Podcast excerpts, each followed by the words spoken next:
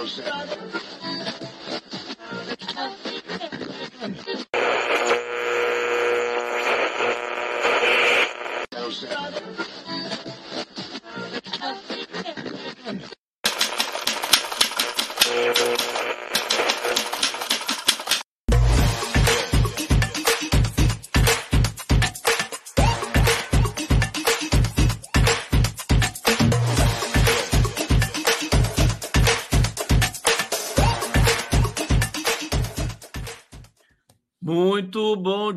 a todos vocês, começando mais um giro das 11 ao vivo aqui pela TV 247. Tudo bem? Vocês estão bem? Olha, hoje tem notícia boa, hein?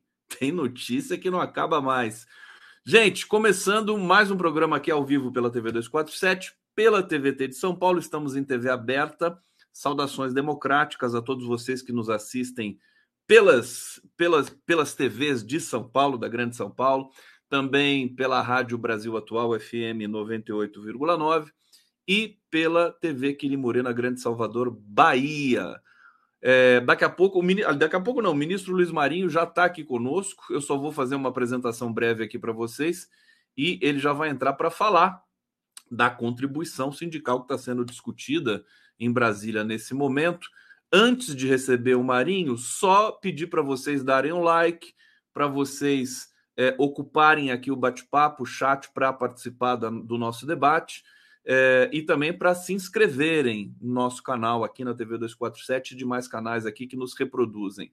É, uma notícia urgente: acabou de ser publicado pesquisa Quest atestando a, a queda vertiginosa do Bolsonaro em popularidade digital, né? A questão das joias e do golpe e do Delgate né, é, e do ACEF também, né, é, foi é, finalmente processada aí pelos usuários de rede e, de maneira geral, também pelo país, e a popularidade do Bolsonaro desabou. A gente vai trazer informações sobre esse dado durante todo o programa Giro das Mãos de hoje. Eu vou receber, então, nesse momento, vou colocar aqui na tela, Luiz Marinho, que está trabalhando lá, está trabalhando sem parar, é, é, vai, vai, parar um pouquinho para dar uma entrevista para a gente Querido Luiz Marinho, seja bem-vindo aqui, ministro do Trabalho.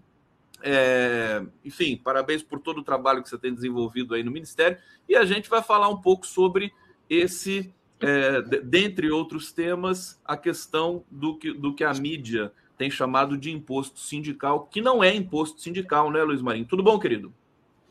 Queria lhe cumprimentar, Conde, um prazer enorme falar contigo mais uma vez, cumprimentar todos os telespectadores, internautas da TVT Prazer enorme, desejar vida longa à TVT, mandar um abraço ao Tarcísio, Paulo Vanuc, toda a turma aí que, que coordena, que comanda, todos os profissionais. Eu sei da luta aí, da labuta diária, parabéns, só sorte e boa audiência. Veja, Conde, é, esse debate sobre a sustentabilidade, sustentação econômica dos sindicatos, que está em debate? O que está em debate é, o compromisso do presidente Lula, do nosso governo, de fazer uma construção coletiva com trabalhadores e empregadores e fazer o debate da sustentabilidade dos sindicatos. Quando falo de sindicatos, estou falando de sindicatos de trabalhadores e de empregadores. Sindicatos patronais também passam por esse debate. O que aconteceu após o golpe contra a presidenta Dilma, golpe esse confirmadíssimo pelo judiciário, né? Ontem o TRF1 decidiu que não tinha absolutamente nenhuma base legal para caçar a presidenta Dilma, portanto, a confirmação do golpe, mais uma vez, sustentando o que nós afirmamos o tempo todo. É, a partir do golpe contra a presidenta Dilma, o governo do golpista, os golpistas, depois o governo das trevas, aprofundou um debate para enfraquecer o papel das negociações. Todo o debate de reforma trabalhista, que disse que era para gerar emprego, na verdade era uma cortina de fumaça para diminuir direitos, tirar direitos da classe trabalhadora brasileira. E o melhor jeito é enfraquecer o papel das negociações sindicais coletivas, instituindo o chamado papel da negociação individual. Até parece que um trabalhador da Volkswagen, um trabalhador da, da, da GM, da Fiat, ou da Arteb, ou uma empresa média, do Carrefour, tem condições de sozinho ir lá negociar com o seu patrão, que muitas vezes nem sabe onde, quem é o patrão, né? quem é, de fato, o dono daquele, daquele capital, enfim. Mas isso é o que passou na reforma trabalhista, e junto instituiu o enfraquecimento dos sindicatos. O imposto sindical, né, a mídia costuma, a grande mídia gosta de falar, não, imposto sindical, vai voltar imposto sindical. Quero afirmar mais uma vez, o imposto sindical não está em debate, não retornará. Portanto, se alguém espera que o imposto sindical voltar, esquece, isso não vai acontecer. Portanto, é, o que está em debate é a possibilidade de um processo de reorganização da estrutura sindical, do movimento sindical brasileiro, trabalhadores e empregadores, uma mesa tripartite, onde tem uma discussão bilateral muito forte entre os representantes das centrais sindicais e representantes das confederações nacionais patronais, construindo entendimento em relação a isso.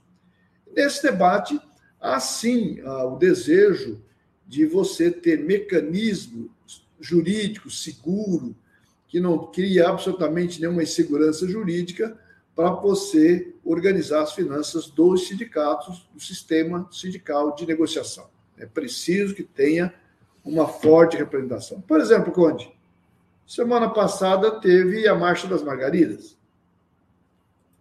Toda a mídia eu vi, eu procurei acompanhar para ver a repercussão, só elogio a Marcha das Margaridas. 100 mil mulheres em Brasília, reivindicando políticas públicas, reivindicando direitos. Quanto custa a marcha para 100 mil mulheres?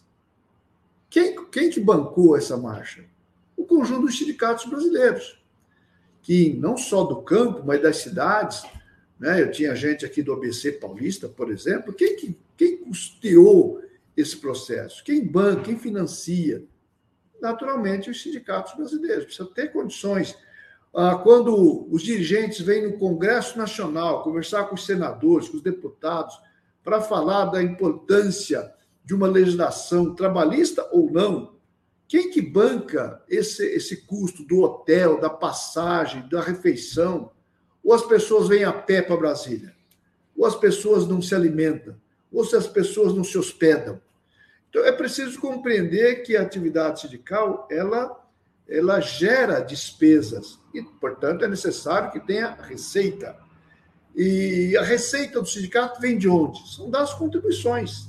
Contribuição dos filiados, eh, todos os filiados contribuem com o seu respectivo sindicato, e a contribuição eventual dos filiados e não filiados. Aí a pergunta: é justo que tenha? Ou é injusto que os, os não associados também tenham que contribuir? Mas se pergunta, como se dá a proteção do contrato coletivo de trabalho? Como, qual o tamanho do investimento que os sindicatos têm para o processo da negociação?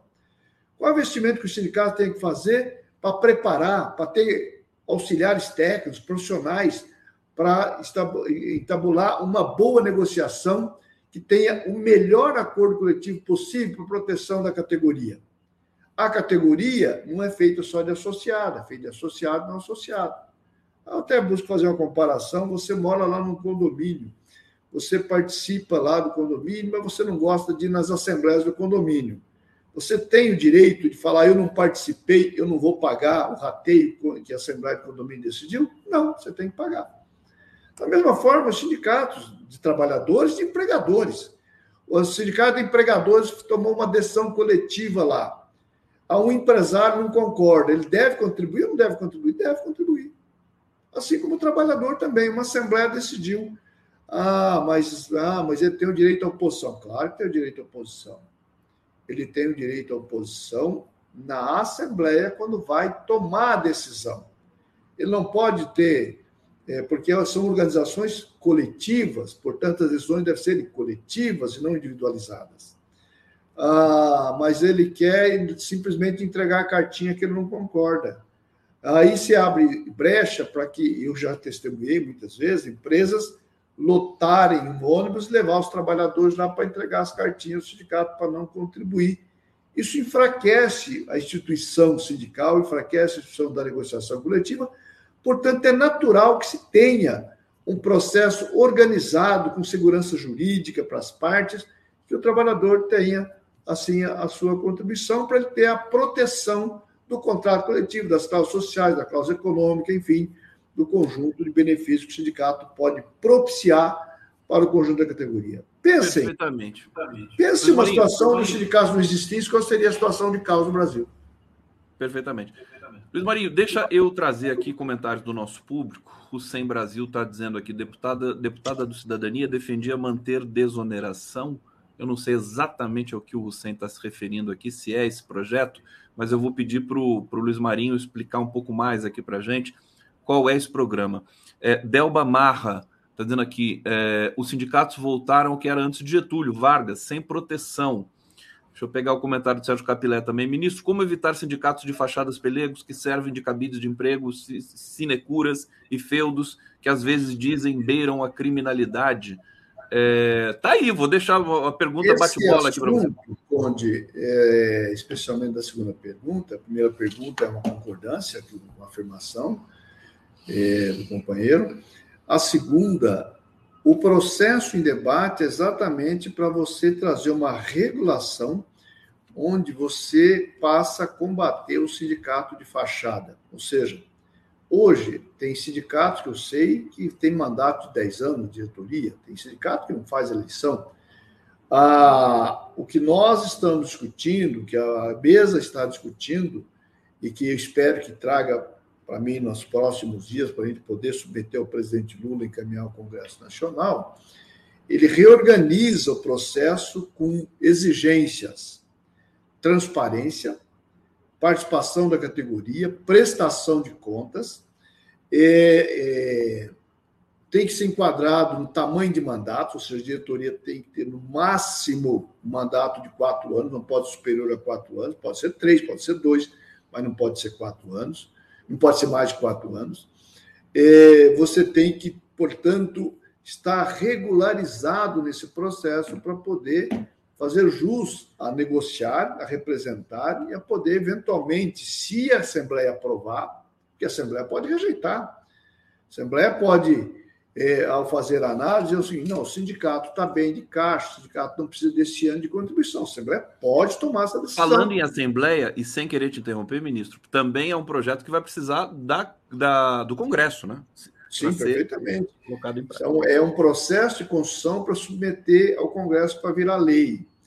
É, e, e tem trabalhadores e empresários na mesa discutindo esse entendimento, que, aliás, foi a opção que nós fizemos quando falava assim, revogaço, lembra do debate início do governo lá em janeiro, mesmo antes de janeiro, foi de eleição do presidente tomar posse, debate, assim, revoga ou não revoga?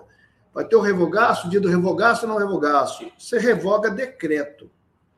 Lei, você tem que submeter ao Congresso. Decreto você pode revogar, né? canetaço, enfim. Agora, quando é lei, você tem que submeter ao Congresso. O país, o Brasil, um país democrático, e graças a Deus, retomou o processo, um processo democrático, respeitoso, valorizando as instituições.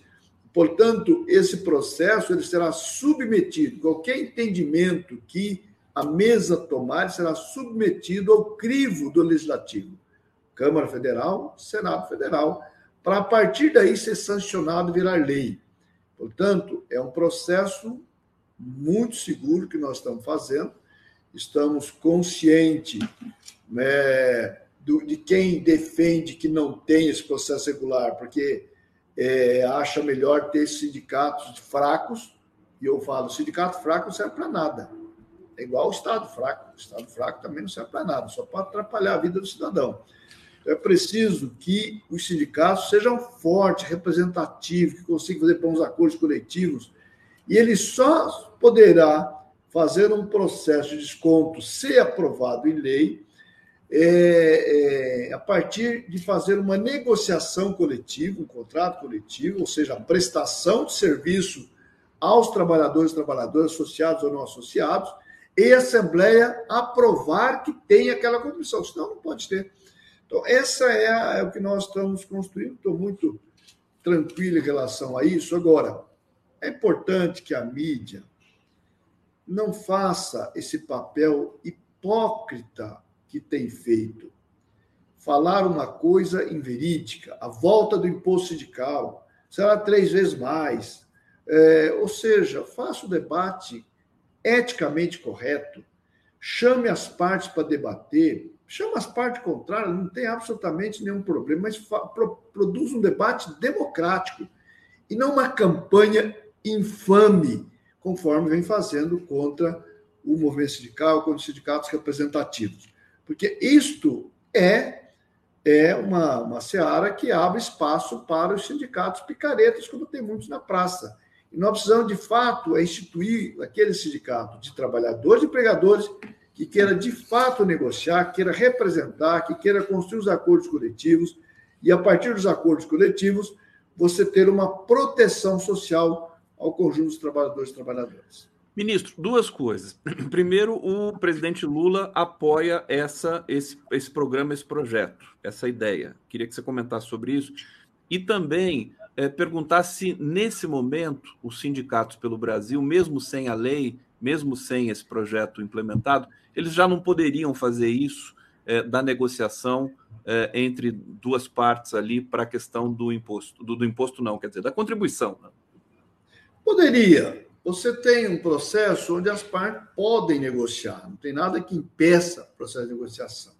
Não tem um mecanismo que, que dê a segurança da cobrança, porque hoje você tem, você tem assim, o Ministério Público às vezes vem e entra com uma ação pedindo para anular uma cláusula porque não tem uma lei estabelecendo. Então, você precisa ter né, a, legislação que autorize, que dê segurança jurídica para não haver controvérsias. O próprio empresariado é, ele reflete que é importante ter a legislação para dar proteção jurídica, para não ter também esse vai e vem.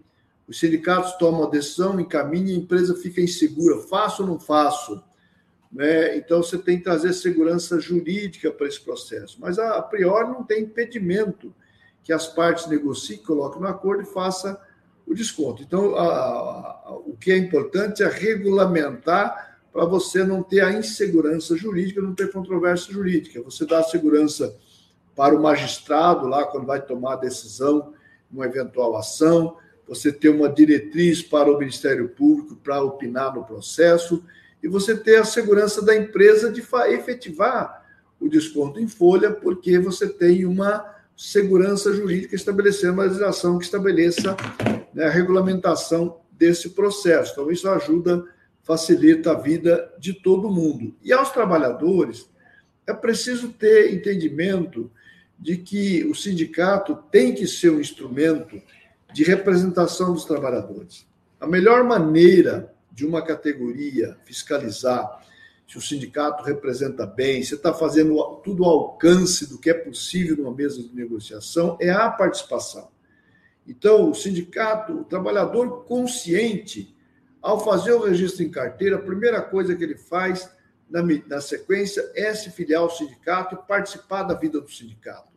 Exigir o que lhe é direito, capacitação, qualificação, transparência, participar das assembleias, observar nas assembleias a prestação de contas que o Conselho Fiscal do Sindicato tem que preparar para anualmente fazer as previsões, como é o poder público. O poder público faz a previsão orçamentária, submete a aprovação do legislativo né, e vai executar. E depois tem o Tribunal de Contas lá que observa foi feito, não foi feito, aprova as contas, rejeita as contas.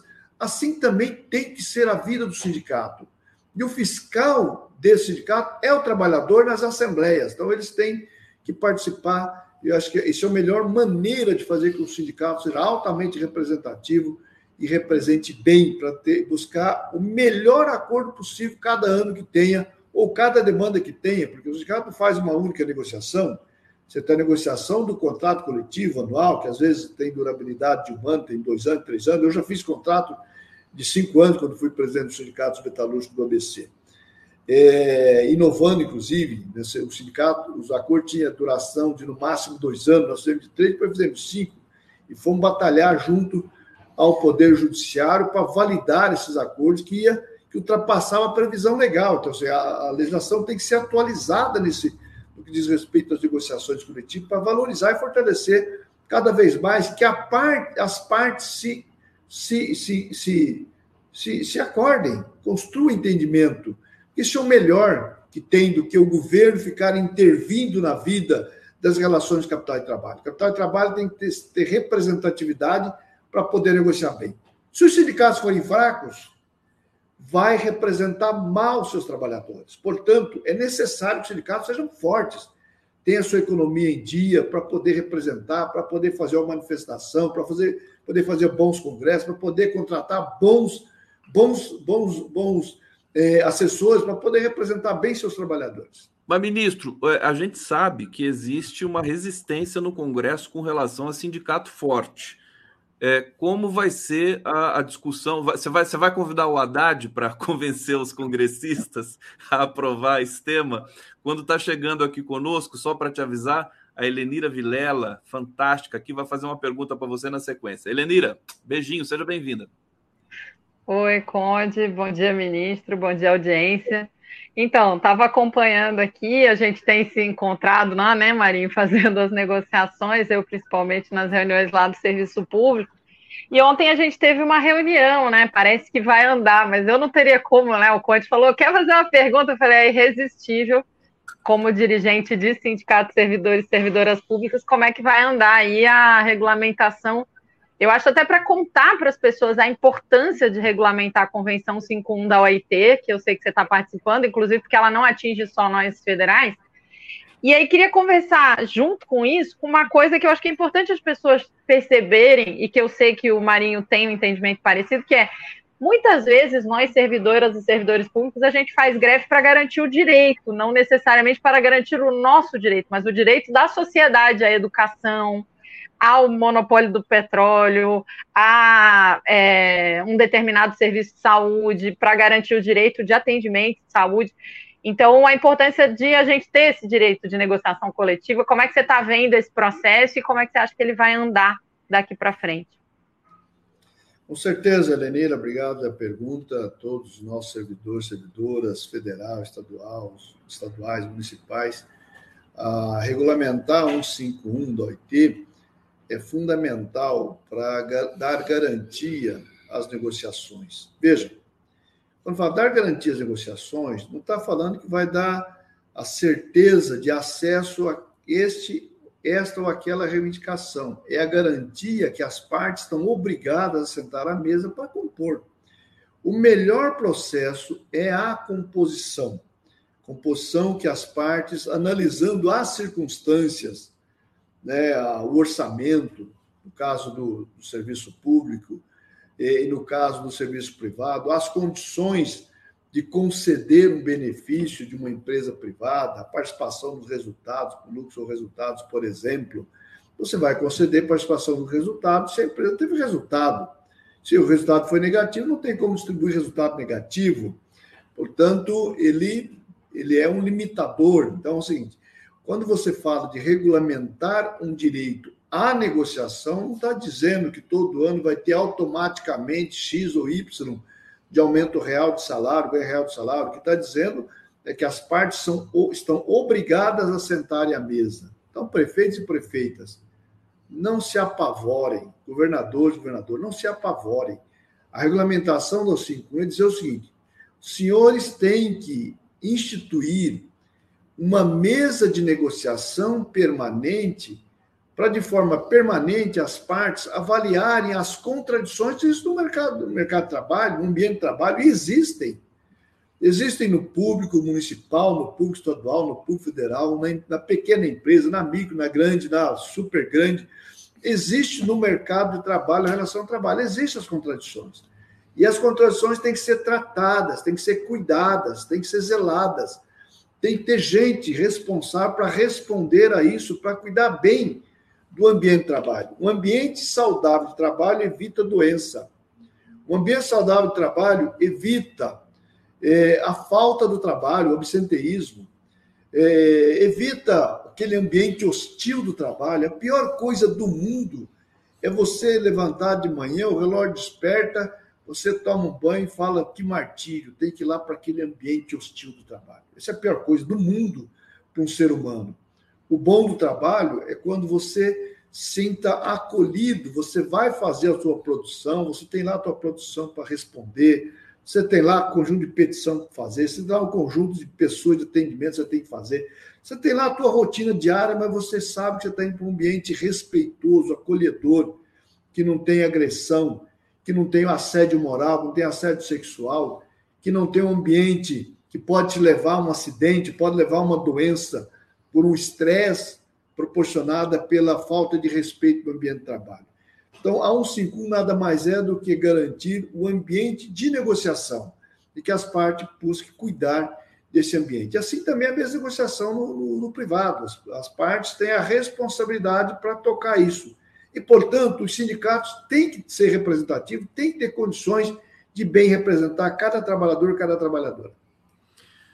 Helenira, mais uma tem mais uma para a gente. Antes de passar para você, deixa eu só trazer aqui. Daqui a pouco a gente vai liberar o ministro. Fábio Targino, ministro, está dizendo aqui: Conde, bom dia. Peço ao ministro para olhar, olhar para nós, trabalhadores da eletronuclear, que nesse momento estamos em greve por manutenção dos nossos direitos e por um salário digno. Um abraço. Está aí. Está dito aqui. Obrigado, Targino. Você quer comentar, Marinho? Rapidamente? Um abraço ao Fábio. Obrigado pela pergunta. Boa sorte aí, viu? No que depender do Ministério do Trabalho, estamos à disposição Sugiro aí aos responsáveis pela eletronuclear que cuide bem do ambiente de negociação e analise as reivindicações. Né? Eu sei que mesa de negociação você nunca leva tudo, mas você não pode negar tudo também. É preciso construir um processo de, de encontro, de entendimento para poder é, resolver o dilema. Eu sempre analiso as greves, Conde, como uma, uma iniciativa dos trabalhadores de provocar o entendimento. Isso desde lá da, do enfrentamento da ditadura, né? o pessoal falava assim, ah, as greves foi para derrubar a ditadura, as greves foi para conquistar melhores condições de vida. E para conquistar melhores condições de vida, nós tivemos que derrubar a ditadura militar, por consequência. Mas a partir da iniciativa dos trabalhadores, que eles queriam mais salário, respeito, democracia, valorização do trabalho, enfim, é, muitas vezes o pessoal nem Marinho, fantástico. Né, qual, era, qual era o regime que estava governando. O pessoal queria mais comida na mesa. A gente Agora, queria melhores condições de trabalho, e aí derrubamos a ditadura para isso. Adorei. Sequência, porque afinal de contas, ditadura não combina com mais com melhor salário, ditadura não combina com direitos, ditadura não combina com democracia, ditadura não combina com a liberdade. E os trabalhadores queriam liberdade, queriam direito, queriam respeito, e, portanto, né, sem se dar conta, estavam brigando contra a ditadura. Infelizmente. Ô, ô, Marinho, desculpa te interromper, passando para a Heleneira fazer a última pergunta aqui, mas sabe o que acontece? A, a, a Rede Globo ela, ela assumiu para si o fim da ditadura e a gente acabou esquecendo que quem venceu a ditadura foram aquelas greves maravilhosas lá. Helenira, querida. Então, é, eu acho que é importante isso que o ministro está falando, porque tem um aspecto que é engraçado, que me lembrei um pouco na fala do Stedley, né? Quando o Stedley estava lá na CPI, e aí o, o Salles pergunta por que tem um MST na China, e o Stedley fala, não, porque fizeram reforma agrária em 49. E aí tem uma coisa aqui no Brasil que a, que a burguesia brasileira parece que não consegue entender, que é a importância dos sindicatos para desenvolver o país como to, um todo. Eu escrevi, em determinado momento, a importância que os sindicatos de professoras e professores tiveram no país inteiro para salvar vidas, quando o governo era negacionista e jogava as pessoas na rua sem condição, sem vacina, sem cuidado, e os sindicatos diziam: vamos salvar a vida das crianças, e a gente não pode ter aula de qualquer jeito, não pode ter sem condições. E aí eu fiquei lembrando, lembrando do Stedley, que nos Estados Unidos, na Suécia, ou seja, em países do centro do capital, os sindicatos são instituições muito fortes. Eles têm poder. E esse poder, perdão, ele não é regulado pelo Estado, ele é uma força que foi construída da classe trabalhadora, e isso melhora a sociedade inteira, né? Então a gente precisava, né, Marinho, acho que no, no, no rumo do Stedley, conversar com a burguesia brasileira, enquanto inclusive para o negócio deles, e aí termino lembrando aquela história do Solidar Nosso, que dizia, ah, o que a gente pode fazer de greve se a gente não pode fazer greve é só obedecer o chefe. Porque se a gente só obedecer o chefe, o processo de trabalho vai dar errado. Porque o trabalhador conhece mais do processo de trabalho e tem momentos em que a gente não obedece para fazer funcionar a fábrica melhor. Então, é, é, como a gente precisa de uma sociedade que evolua para entender que reforma agrária é coisa do capitalismo e que sindicato é coisa do capitalismo, né? De capitalismo desenvolvido é, é um capitalismo que tem sindicalismo forte. Acho que qualquer ambiente de trabalho que se preze, as partes vão dialogar sempre. Né? Acho que isso é um ensinamento universal que existe. Se existe capital, existe trabalho. Se existe trabalho, tem que ter negociação e as partes têm que ser representadas. E, a, e a melhor maneira é ter sindicato forte e representativo.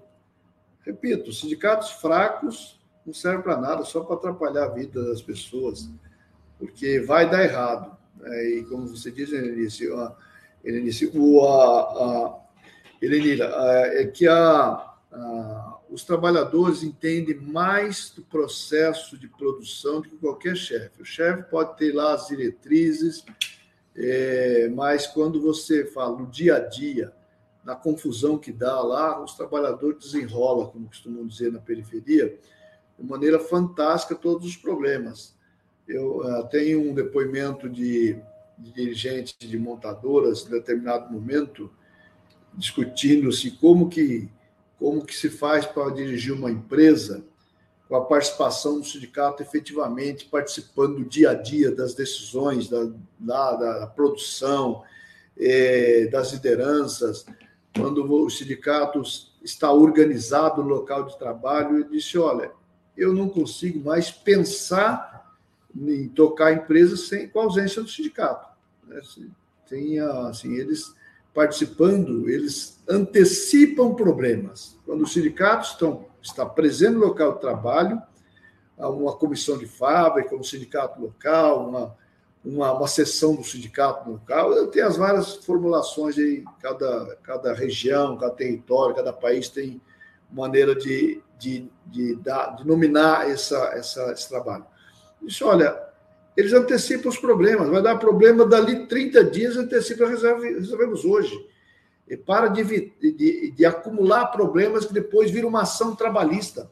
Então, a ausência do local, da organização local de trabalho, ele é importantíssima para trazer um ambiente saudável, como disse, isso evita doença é, ocupacional, evita doença emocional, evita, é, evita problema de acidente, evita um monte de coisa e evita transformar em ações trabalhistas no futuro se você resolver no presente.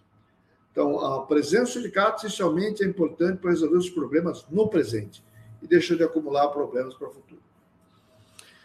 Ministro, agradecer demais sua presença aqui no nosso Giro das 11. Brigadíssimo. Dê um abraço aí no, na assessoria fantástica do senhor, o, o, o Raí, fantástico aí. Um abraço para ele. Está aqui do lado, aqui, está acompanhando aqui a entrevista. e estamos sempre à disposição. Obrigado por vir aqui esclarecer essas questões e, e o que vai nos ajudar, inclusive, a pautar esse debate nos próximos ciclos aí de debate público. Luiz Marinho. Sempre à disposição, Quando, quando tiver algum problema aí embaralhado aí que precisar desembaralhar e a gente puder ajudar, conte com a gente. Um abraço. Valeu. Abraço, obrigado, ministro Luiz Marinho, conosco aqui no Giro das Onze. Ô, Elenira, eu percebi que você tem simpatia pelo ministro. É, explica eu isso. Eu me lembro gente. de um fato. A Elenira é tão exigente, né? Ela não é brincadeira. E, e eu percebi que. E aí? É isso mesmo? É, o Marinho, eu lembro sempre de um fato que é o seguinte: quando a gente estava é, em São Bernardo, no Sindicato Metalúrgico, o Lula estava para ser preso, aí a gente teve aquele dilema se o Lula ia sair, tinha uma parte das pessoas que não queria deixar ele sair, aí o povo botou ele no. no botou Luiz Marinho no, no caminhão para conversar com as pessoas. E alguém, e eu falei, mas o Luiz Marinho, alguém me chamou num canto e falou assim: o Lula já perdeu votação nos sindicatos metalúrgicos, o Marinho nunca. o Marinho. É... então, assim, né?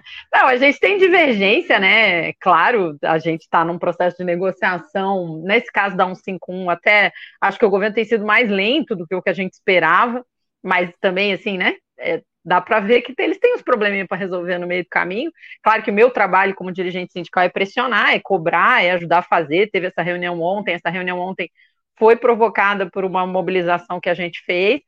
Eu sempre fui mais ligada à esquerda do PT, e o Luiz Marinho sempre foi ligado ao que a gente chamava de campo majoritário, CNB, enfim. Mas ainda assim, não dá para negar que quando você tem uma pessoa que tem origem de classe, uma construção junto com a sua categoria, respeito, é, ela tem um valor, né? Principalmente num governo. Então, essa visão que o Luiz Marinho, que eu também tenho divergências sobre, por exemplo, para nós, quanto menos regulamentação o Estado tiver sobre o sindicalismo, melhor, tem que estar escrito lá, tem direito de greve, tem direito a se organizar no sindicato, o sindicato é autônomo e defende os direitos dos trabalhadores, está protegido para fazer isso. É tudo que a gente queria. Mas a luta de classes é a luta de classes. E aí não dá para a gente achar que o governo tem uma varinha mágica que vai sair baixando. Mas o Luiz Marinho é, sem dúvida nenhuma, uma figura é, muito emblemática da história do Partido dos Trabalhadores e do sindicalismo brasileiro, né? Foi presidente da CUT e, e foi ministro em outros momentos também, com referências assim, temos nossas divergências, mas o cara é, não, não, é, não é de jeito nenhum um bobo, muito pelo contrário, é um cara que sabe muito e que defende o sindicalismo de verdade.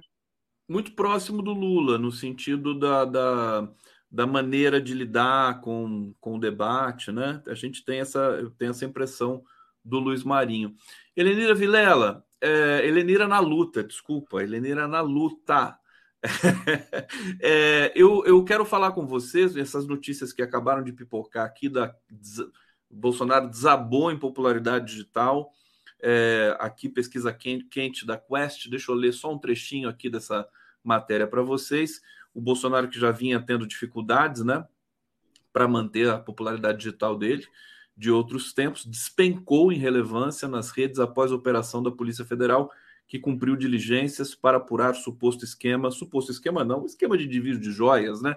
Que está aí, é, é, a gente ainda fala suposto porque tem de respeitar aí o tempo da Polícia Federal, mas está tudo muito crítico para esse setor. Eu queria uma leitura sua é, é desse processo, quer dizer, é, o que, que, vai, quais são os desdobramentos, né? O celular do ACF, a, a, o PL, o Valdemar da Costa Neto já fazendo cálculos, né, para saber como é que vai proceder com relação a esse esvaziamento do bolsonarismo. Queria te ouvir sobre isso. A morte do, a morte do, do esperto é sempre achar que todo mundo é bobo, né? E, e no caso de homens brancos, fascistas, declaradamente misóginos, a arrogância é sempre a sua derrocada. A gente percebe que eles, eles continuaram o poder que a burguesia deu momentaneamente para a família Bolsonaro e para o grupo de fascistas que ele tinha. Precisa lembrar que até 10 anos atrás, 8 anos atrás, Bolsonaro era uma pessoa absolutamente irrelevante, né, localizada num nicho muito pequeno do baixo clero do Congresso, era tratado como um palhaço e a burguesia alça essa figura de palhaço para ocupar um papel que era necessário e o fascismo é sempre assim, né? A burguesia está querendo aumentar a exploração do trabalho e faz isso. Só que quando o Bolsonaro mudou de patamar, ele não mudou o tipo de esquema de corrupção que ele fez.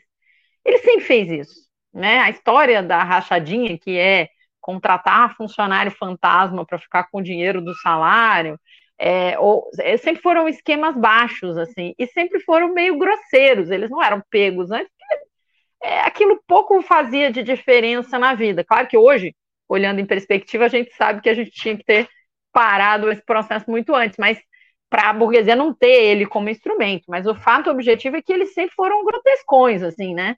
Não, foi, não é um esquema refinado. E aí ele vai para a presidência da República e você vai ver que os esquemas são roubar as moedas do espelho d'água, são desviar joias que são propriedade pública e coisas desse tipo. E fazer isso de uma maneira de lambança. No momento em que a burguesia não precisa mais dele, vai aparecer tudo, até porque no caso, o Bolsonaro, nesse momento, para a burguesia, é um cadáver insepulto, né? Uma coisa que fica fedendo, atrapalhando, atraindo mosca. Então, para eles poderem seguir em frente, é, mantendo a dominação, eles vão precisar se livrar dele, estão se livrando. Então, tudo vai aparecer. E aí, a irrelevância também tem relação com isso, a irrelevância nas redes, porque na medida em que você não tem mais aquela sustentação e as pessoas que estavam muito agarradas ficam com dificuldade, né? o indefensável fica cada vez mais é, podre e sujo. Então elas vão correr. Eu acho que é um evento normal, assim, normal entre muitas aspas, né? Mas dentro do curso de uma análise histórica de processos é, tá. de derrocada desse tipo, é o que vai acontecer, né? Perfeito. É porque quando sai o dado, né? Sai aquele dado chapado, assim, Bolsonaro desaba nas redes sociais e a gente tem a confirmação dessas coisas. Eu tô lembrando aqui, tô vendo a matriosca da, da Elenira Vilela ali atrás. Um dia eu pedi para você abrir a matriosca, ela não abriu, né, Elenira? Ela, é abre. muito dura, ela é muito difícil. É, teve um dia que depois, no outro dia, eu consegui, meu filho abriu, mas era, ela é muito dura, muito difícil. Olha só, é tão bonita a matriosca. Elenira Vilela, então é isso, quer dizer, junto, haja mosca, né, que você falou o Bolsonaro fica fedendo aí, juntando mosca. Haja mosca para esse, esse cadáver insepulto. É, Dilma Rousseff, inocente. Eu lembrei de você na hora que eu vi a notícia ontem. Ela saiu, acho que no, no começo da noite, né? O TRF1, é, em definitivo, declarando Dilma Rousseff inocente das pedaladas que levou o país a essa catástrofe que nós estamos agora é, vencendo, né? Como é que você, o que, que você diz para a gente sobre esse, esse fato, esse dado importante? Isso é, é uma confirmação histórica também de uma coisa que a gente também já sabia, né? Que eles alçaram ali, que é isso, quando não tem nada, eles inventam, né?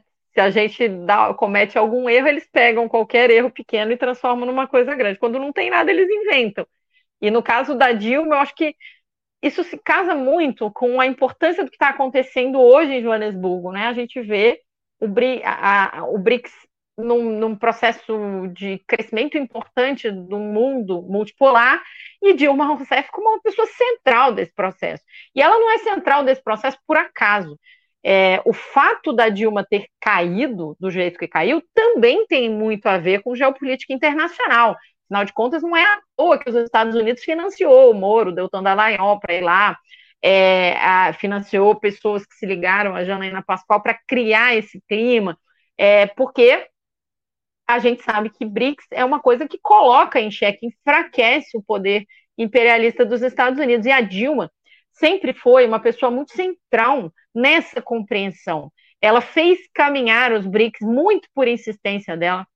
A criação do banco do, do novo Banco de Desenvolvimento, que é conhecido como Banco do BRICS, é um, uma coisa que foi insistência da Dilma, que hoje tem esse papel estratégico internacionalmente, que está financiando projetos que tem recorte claramente no seu estatuto, recorte de que tem que ter proteção ambiental, é, social, então que você tem que enfrentar racismo e misoginia, tudo isso está lá na estrutura do banco, porque Dilma Rousseff foi uma pessoa central nesse processo. Então é quase um, um coroamento, né? A gente, a gente brinca que quem escreve o roteiro da história, é, ele brinca de vez em quando com a gente com essas coincidências, mas ou não, né? Ou vai ver os caras do TRF1 acharam uma boa ideia combinar um dia, mas é muito importante a gente reconhecer o que a gente sempre soube, que foi golpe, porque esse golpe foi internacional, imperialismo burguês, um golpe contra os direitos de todos nós, um golpe da morte, e a gente reconhecer Dilma Rousseff como uma heroína do povo brasileiro, como uma pessoa que se manteve firme, numa dignidade que eu queria, né, é, ter aquele tamanho, porque vamos combinar, a mulher é gigante, é, claro que cometeu erros, todos nós cometemos, agora sem dúvida nenhuma, o gigantismo dela está mais do que coroado nessa volta por cima, ela sendo presidente do banco do, do novo Banco de Desenvolvimento no meio da cúpula dos BRICS nesse momento ela na África do Sul. um papel é, absolutamente protagonista no cenário internacional, né?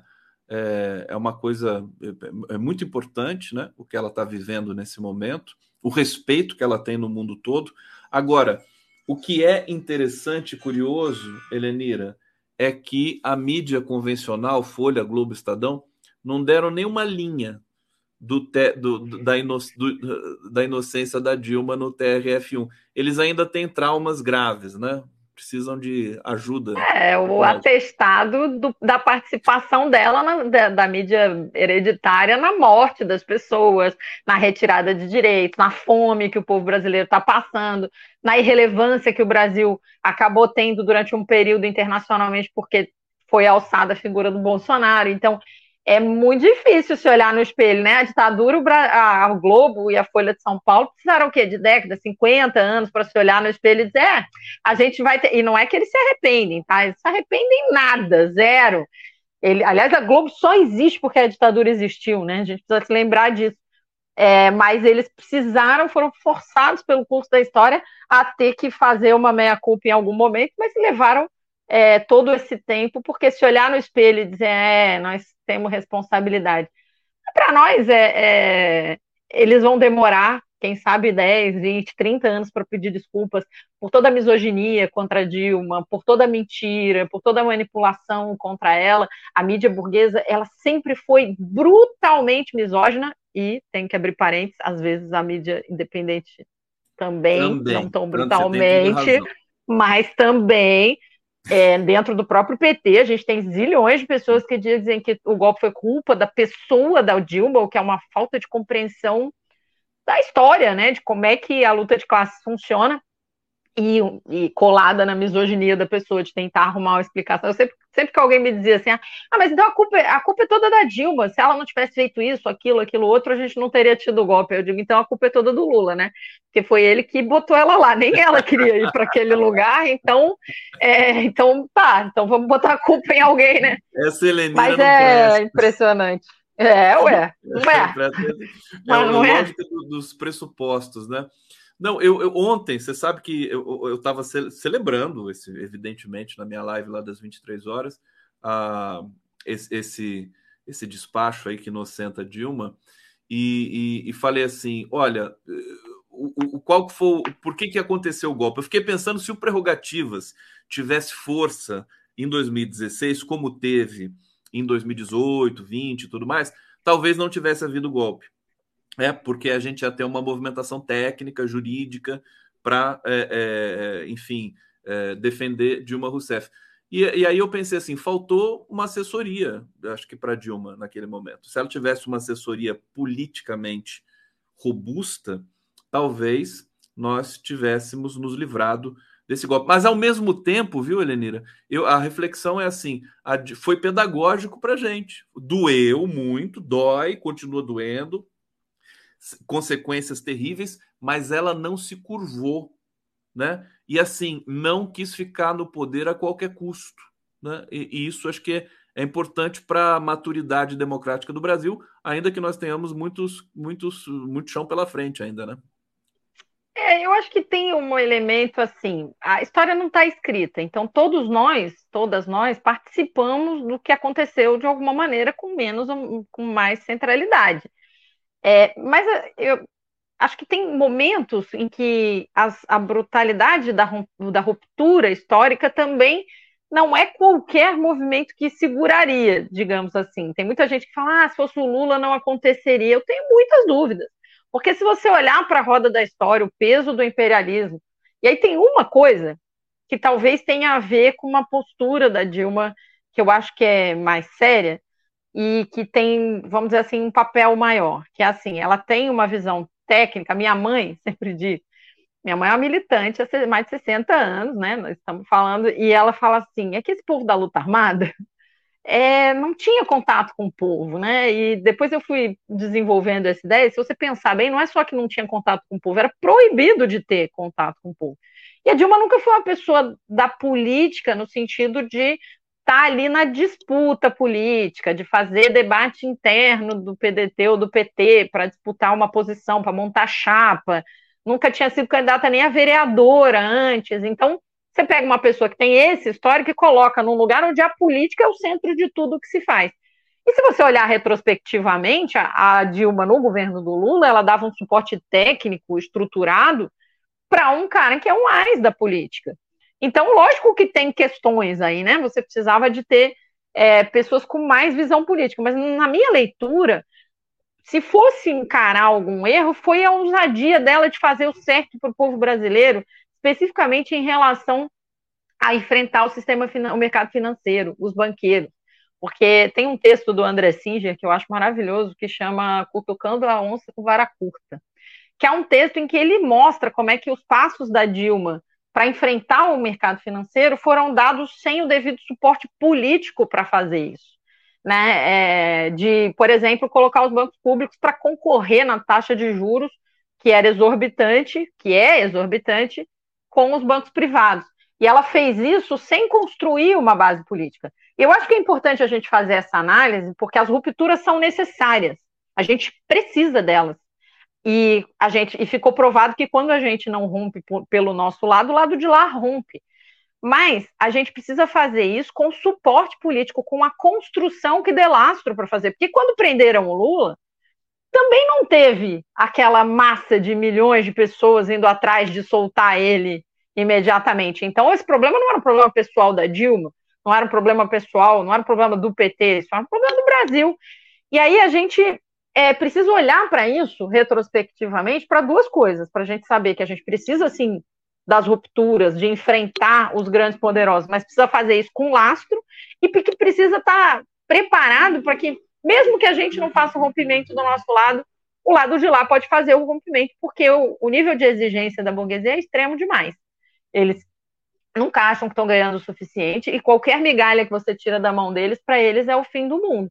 Então a gente vai ter que construir um laço político e aí na linha do cometamos erros novos, a gente não está construindo isso na minha leitura do jeito que precisa, porque olha o que está acontecendo no Equador, olha o que está acontecendo na Argentina, olha o que está acontecendo, é, enfim, na Nicarágua, no Peru e fala assim, na Bolívia e fala a burguesia vai de novo vir para cima e não vai demorar muito tempo.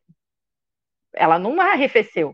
E aí, qual é o lastro que a gente está construindo para que esses episódios não se repitam? E aí, claro, as pessoas que estão no centro do poder têm um papel, mas todos nós temos, não são só eles. Helenira Vilela, olha, o pessoal está reagindo aqui à, à, à inocência da Dilma nesse processo todo. Deixa eu pegar alguns comentários aqui, começando com Hussein, desoneração da folha até 31 de dezembro, manter, tira receita. Manter. Ah, a... ele está falando porque você tinha aqueles programas para poder ter empregabilidade em que você desonera a folha de determinadas obrigações. Era disso que ele estava falando com o Marinho. E isso, aí, como né? aí não que não é o patrão que tem que bancar, né? Você tem uma desoneração, mas isso tira receita é, da, da Previdência, tira receita do, do de cobrança Aqui. de impostos.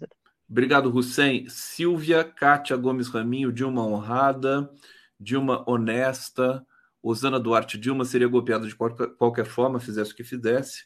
É uma tese estruturalista, né? Quer dizer, fosse quem fosse. Eu sou o... super estruturalista. Eu, não, eu também, eu sou meio estruturalista e meio subjetivista. Valer, Valéria, Valéria igual, é isso, a Dilma não teve apoio. É, Flávia Cis, bem, palavras bem colocadas, Helenira, é, de férias. É, Helenira fala, o povo se cala, porque seus argumentos são irrefutados. Não, não precisa ser tão radical assim, o povo não se cala, o povo, o povo fala com ela, faz coro. Renata Meira, a Dilma nomeou Lula para protagonizar as articulações políticas, mas os dois foram impedidos. Aquele episódio lá que o Lula seria ministro da Casa Civil, né? Que o Gilmar, o Gilmar Mendes. Mendes. Gilmar Mendes, amigão do Lula. Né? Amigão. É. Silvia Cátia Gomes Raminho, Dilma Coração Valente. E deixa eu ver o De Férias aqui mais uma vez. Helenira fala. Ah, não, isso aqui voltou. Voltou aqui o, os comentários do, do, do, do chat. Helenira, é, eu, eu, eu queria encaminhar o, uma, uma questão para você é, sobre o, o, o, Bolsonaro, o Delgatti, é, Delgatti condenado a 20 anos. Tem gente falando já em indulto para o Delgatti. Acho que é um pouco cedo para falar disso, mas é, o que, você o que, que você tem a dizer sobre esse, enfim, a condenação logo depois do depoimento dele na CPI também parece um pouco meio combinado, né? É, mas enfim, estamos aqui. Ele estava é. na spoofing, ele está sendo condenado por outros crimes ali que supostamente ele cometeu. O que, que você pode dizer para a gente sobre isso?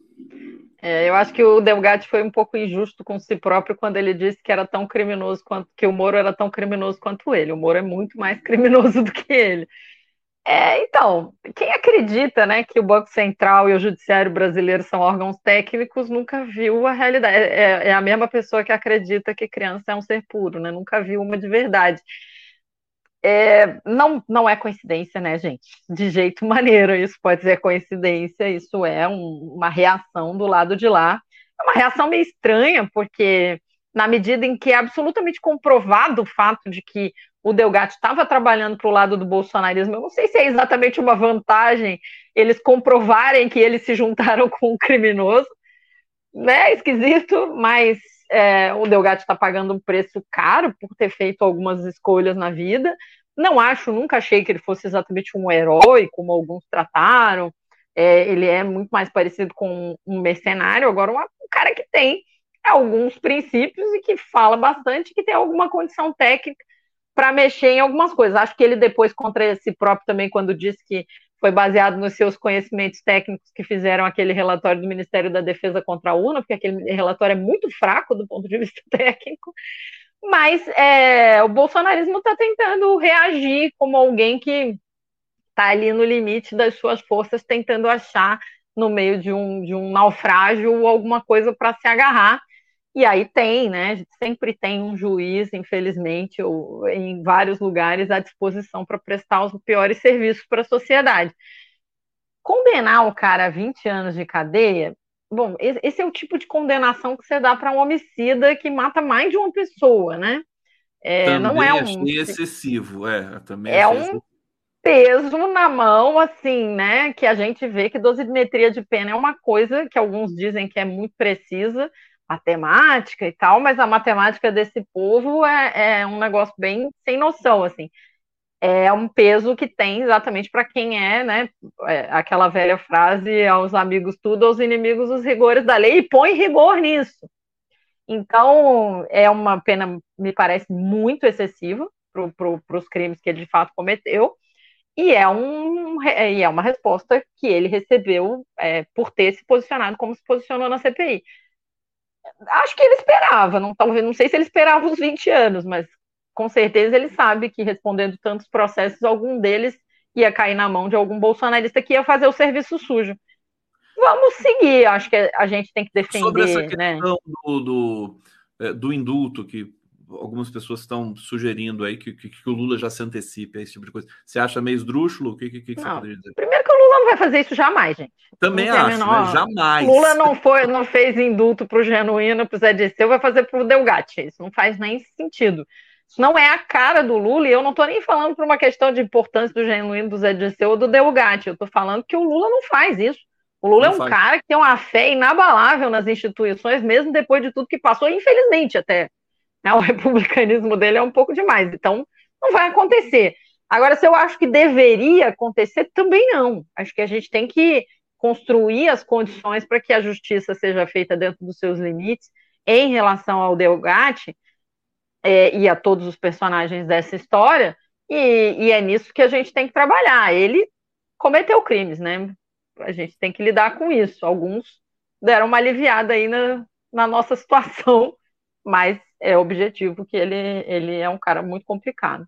Helenira na luta, Vilela, é, eu, você me pediu aqui para mostrar esse cartaz, eu quero que você fale disso, achei muito lindo aqui o cartaz e o tema. Conta pra gente, o que está rolando aí? É Floripa, Então, né? aqui em Florianópolis, na sexta-feira, a gente vai fazer o primeiro seminário da comunicação antifascista, que é um evento promovido pelo Portal Desacato, com uma série de apoiadores aí, de entidades sindicais, movimento social, porque assim, né, gente, a gente vai precisar enfrentar isso de, né, não dá para tergiversar mais. E aí é, tá ali destacado o SC de Santa Catarina, é daqui que tem que partir, porque a gente tem visto, é, fascismo não é uma coisa que só existe em Santa Catarina, mas com certeza existe de maneira muito forte, tanto é que a gente tem um governador fascista, a gente tem um judiciário que é na sua maioria fascista. A gente tem prefeitos, né? O prefeito aqui de Florianópolis é um cara complicadíssimo. Então, Não, a, gente a gente precisa enfrentar. Santa Catarina com, com o triste título de ser a capital do fascismo brasileiro, quer dizer, o, a região. É, acho que, eu sempre acho que a gente disputa esse cargo com o Paraná, mas não Paraná. posso negar que a gente está entre os primeiros, sem dúvida, infelizmente. Então, aqui é daqui que parte, né? Vai ser um seminário que vai acontecer então na sexta-feira que a gente vai ter muitas conversas, vai ter Cristina Serra, Altamiro Borges, é, alguns parlamentares locais aqui, a deputada Ana Paula Lima, a vereadora Carla Aires, o deputado estadual Mar, é, Marcos Abreu. Então a gente vai ter um momento de parar para pensar e propor, né? A gente tem que enfrentar isso, a gente não pode mais fugir. O Brasil precisa de uma desnazificação. E, e essa desnazificação, no meu entendimento, passam por uma comunicação antifascista, a gente precisa descobrir os métodos de fazer isso, e por uma, por uma educação antifascista. Então, vamos enfrentar esse debate. Parabéns para o Portal de Zacato. E eu vou ter a honra de mediar a mesa nacional, que é a primeira mesa é, do debate. Então, vai ser muito interessante todo mundo convidado. Na sexta-feira, dia 25, 14 horas. Ó, já Exatamente. aqui. Vou divulgar nas redes aqui. Elenira, tem uma surpresa para você aqui, ó. Ó, a surpresa aqui para você. Rita ah! Coitinho, que é a sua amiga. E a, a, conexão da Rita tá um pouco fraca, será? Tá bem ruim. Ô, Rita, tudo bem? Vamos esperar um pouquinho aqui, ver se estabiliza. É, Rita é. Ela Somos congelou. amigas Vocês há décadas. amigas, né? Somos amigas há décadas. Organizamos certa vez uma coisa que eu acho que tem a ver com a continuidade do trabalho dela aí, que é um, a gente fez um seminário chamado América Latina Construindo o Socialismo em 2000 e quanto, gente? Em 2002, eu acho. Foi. 2002 ou 2003, por ali. E que a gente trouxe lideranças né, do movimento é, socialista na América Latina inteira. E ela é uma estudiosa disso, né, da política internacional, da, do enfrentamento é, a esse, ao imperialismo. Então, uhum. eu sou fã dela, além de ser amiga. Não, eu chamei a Rita, além de, dessa interação que vocês têm, que eu acho bonito a gente estar tá na mesma, no mesmo evento, mas é para falar um pouco da Argentina, para falar um pouco do Equador, né? Aliás, temas que você também domina, né? Porque a gente podia ter falado aqui. Aliás, vou pedir para você, você pode ficar mais um pouquinho comigo? Helenira, posso, posso. Para esperar posso. a Rita, vamos ver o que, que a Rita vai fazer consegue. aqui conosco. Deixa eu ver se o sinal dela estabilizou. Oi, Rita! Oi, gente, Tudo... bom dia. E aí? Tudo bem? E aí, Lenira? Oi, Rita. Então, ah, olha só. Cônjuge que eu te conheço há 20 anos. Eu tinha 5 e tu tinha 8. Pois tipo é, desde a infância, né? Desde a infância que você se conhece. A Rita, conta essa história aí pra gente, Rita. Da, da, fala um pouquinho com a Helenira aqui pra gente ver. Qual história? Qual a história desse, dessa amizade, né? Política, essa identidade que vocês têm. Vocês, vocês saíram muito na, nas ruas aí, enfim, Floripa pelo Brasil? É, eu, eu ainda era secundarista e a Helenira já era nossa musa da juventude de esquerda da cidade. Ela foi a candidata a vereadora mais jovem da cidade, ela tinha 18 anos. Eu devia ter uns 15. E então, assim, é um processo de admiração primeiro, e depois eu tive a felicidade de encontrar ela em organização de seminário, coisas variadas aqui que a gente já atuou juntas aqui na cidade. E, e a Helenira estava falando. Vais e vens, né? Nós duas somos mães, a gente se afastou. Ela estava falando de você aqui, da, das, é. das, especialidades, enfim, da, da Rita Coitinho.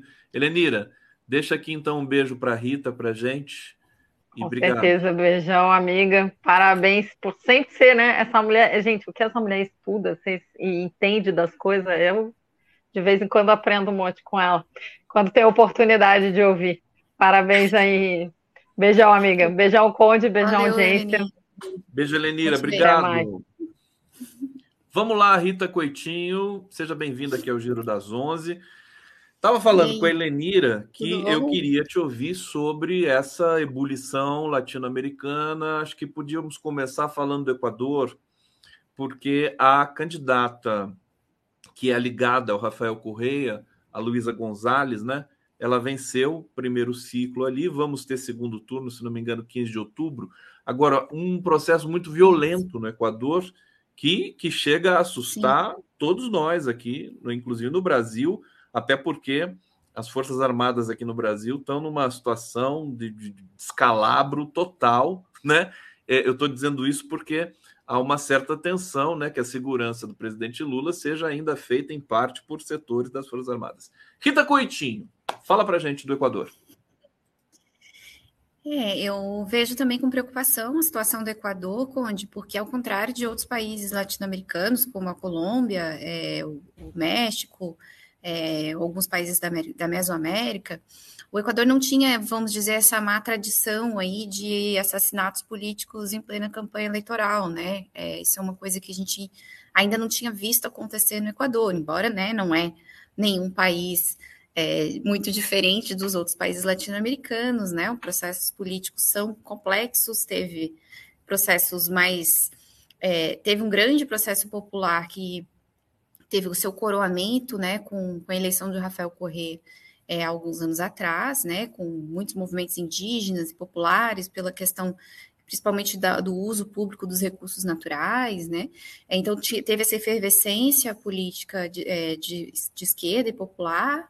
Depois tem uma queda ali com, com a eleição do Lenin Moreno, que aparentemente era tido como um aliado, né, do Rafael Correa, e foi um, se revelou um traidor, né? Se articulou de novo com setores de elite é, equatoriana. E, e com essa quebra aí, a gente tem uma desorganização dos processos políticos no Equador. E isso, junto a isso, uma ascensão é, do crime organizado em muitos setores, né? Não digo que não havia crime organizado antes, seria uma bobagem dizer isso, mas há uma proeminência, né?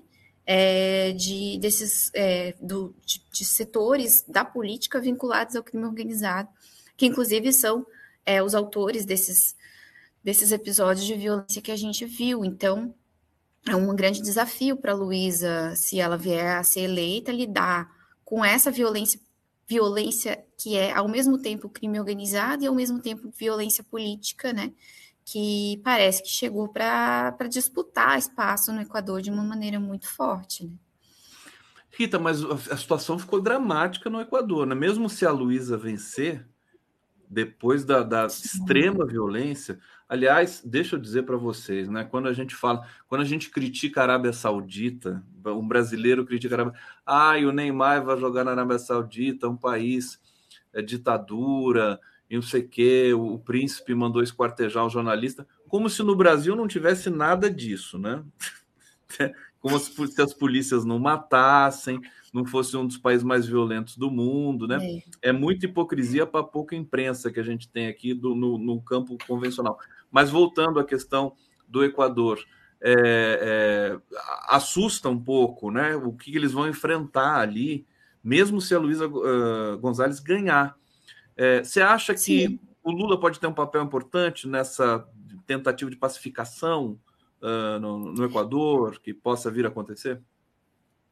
Conde, eu não acredito é, em o Lula pacificar a situação política do Equador. Eu acho que o Lula pode jogar um papel, que é um papel regional, né, de, de apoio ao Equador, no caso de alguma situação de, de enfim, de conflito, né, é, algum tipo de apoio também do ponto de vista de financiamento, né, o Brasil tem um grande banco de desenvolvimento, que é o BNDES, que poderia é, voltar a fazer investimentos no Equador. Lembrar que o Equador também teve uma lava-jato é, e também teve aí na mira dessa lava-jato, a nossa lava-jato, né, teve efeitos lá, é, levou também à deterioração desse processo de grandes investimentos que vinham fazendo bem para a economia equatoriana. Então, acho que o Brasil pode ter um papel aí com a eleição da Luísa, né? Se tiver essa, essa possibilidade de cooperação. Agora, de influência nas eleições, eu acho muito pouco provável, muito pouco efetivo. Um outro papel que Lula pode jogar, e aí não só Lula, mas a, a, a falecida Unasul, que vem sendo tentando ser recuperada, é um papel de cooperação regional no combate a essas milícias, a esse crime organizado que é transnacional. Né? O tráfico de drogas e o tráfico de ouro, ele tem dominado a Amazônia colombiana, a Amazônia brasileira, a Amazônia peruana e também o Equador, é, e tem tido um papel muito deletério, tanto para as comunidades locais, né, causando inclusive fuga de pessoas, migrações, né, pessoas que não querem ficar ali, é, e dominando a política. Essa coisa de milícia que domina a política não é uma coisa só inventada no Brasil, né? Não é uma coisa do Rio de Janeiro, que a gente às vezes fala, ah, é no Rio de Janeiro. Eles estão em toda parte.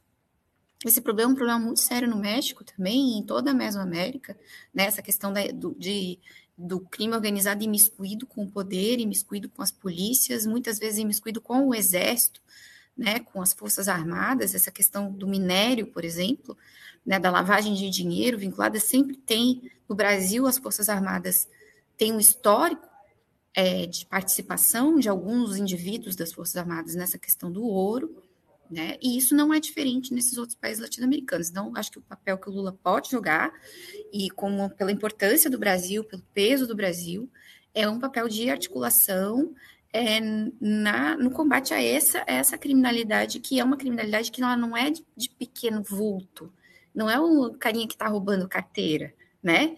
É uma coisa que está dominando setores importantes da sociedade e se metendo na política, né? Se tornando poder, de fato. E isso vai precisar ser combatido de alguma maneira e não vai ter como ser só o Brasil. Aliás, só... é o que a gente vê no Brasil com as revelações sobre o que foi o governo da facção criminosa do Bolsonaro e Exato. companhia, inclusive com setores das Forças Armadas que estão passando por uma, uma crise gigantesca, não só conceitual, mas de popularidade. Você deve ter visto a pesquisa Quest. Aliás, nós temos outros dados para apresentar hoje aqui. É, Rita Coitinho, olha, para quem não conhece a Rita Coitinho, deixa eu apresentar aqui para vocês, porque tem gente que está né, tá vendo aqui no, e, e, não conhece. Ela é, ela é doutora, Rita Coitinho é doutora em Geografia Humana pela UFSC, mestra em Sociologia pela UNB, graduada em Ciências Sociais pela UFSC. E você está fazendo um doutorado, né? Agora também, não está? Ai, tô. ai, tô.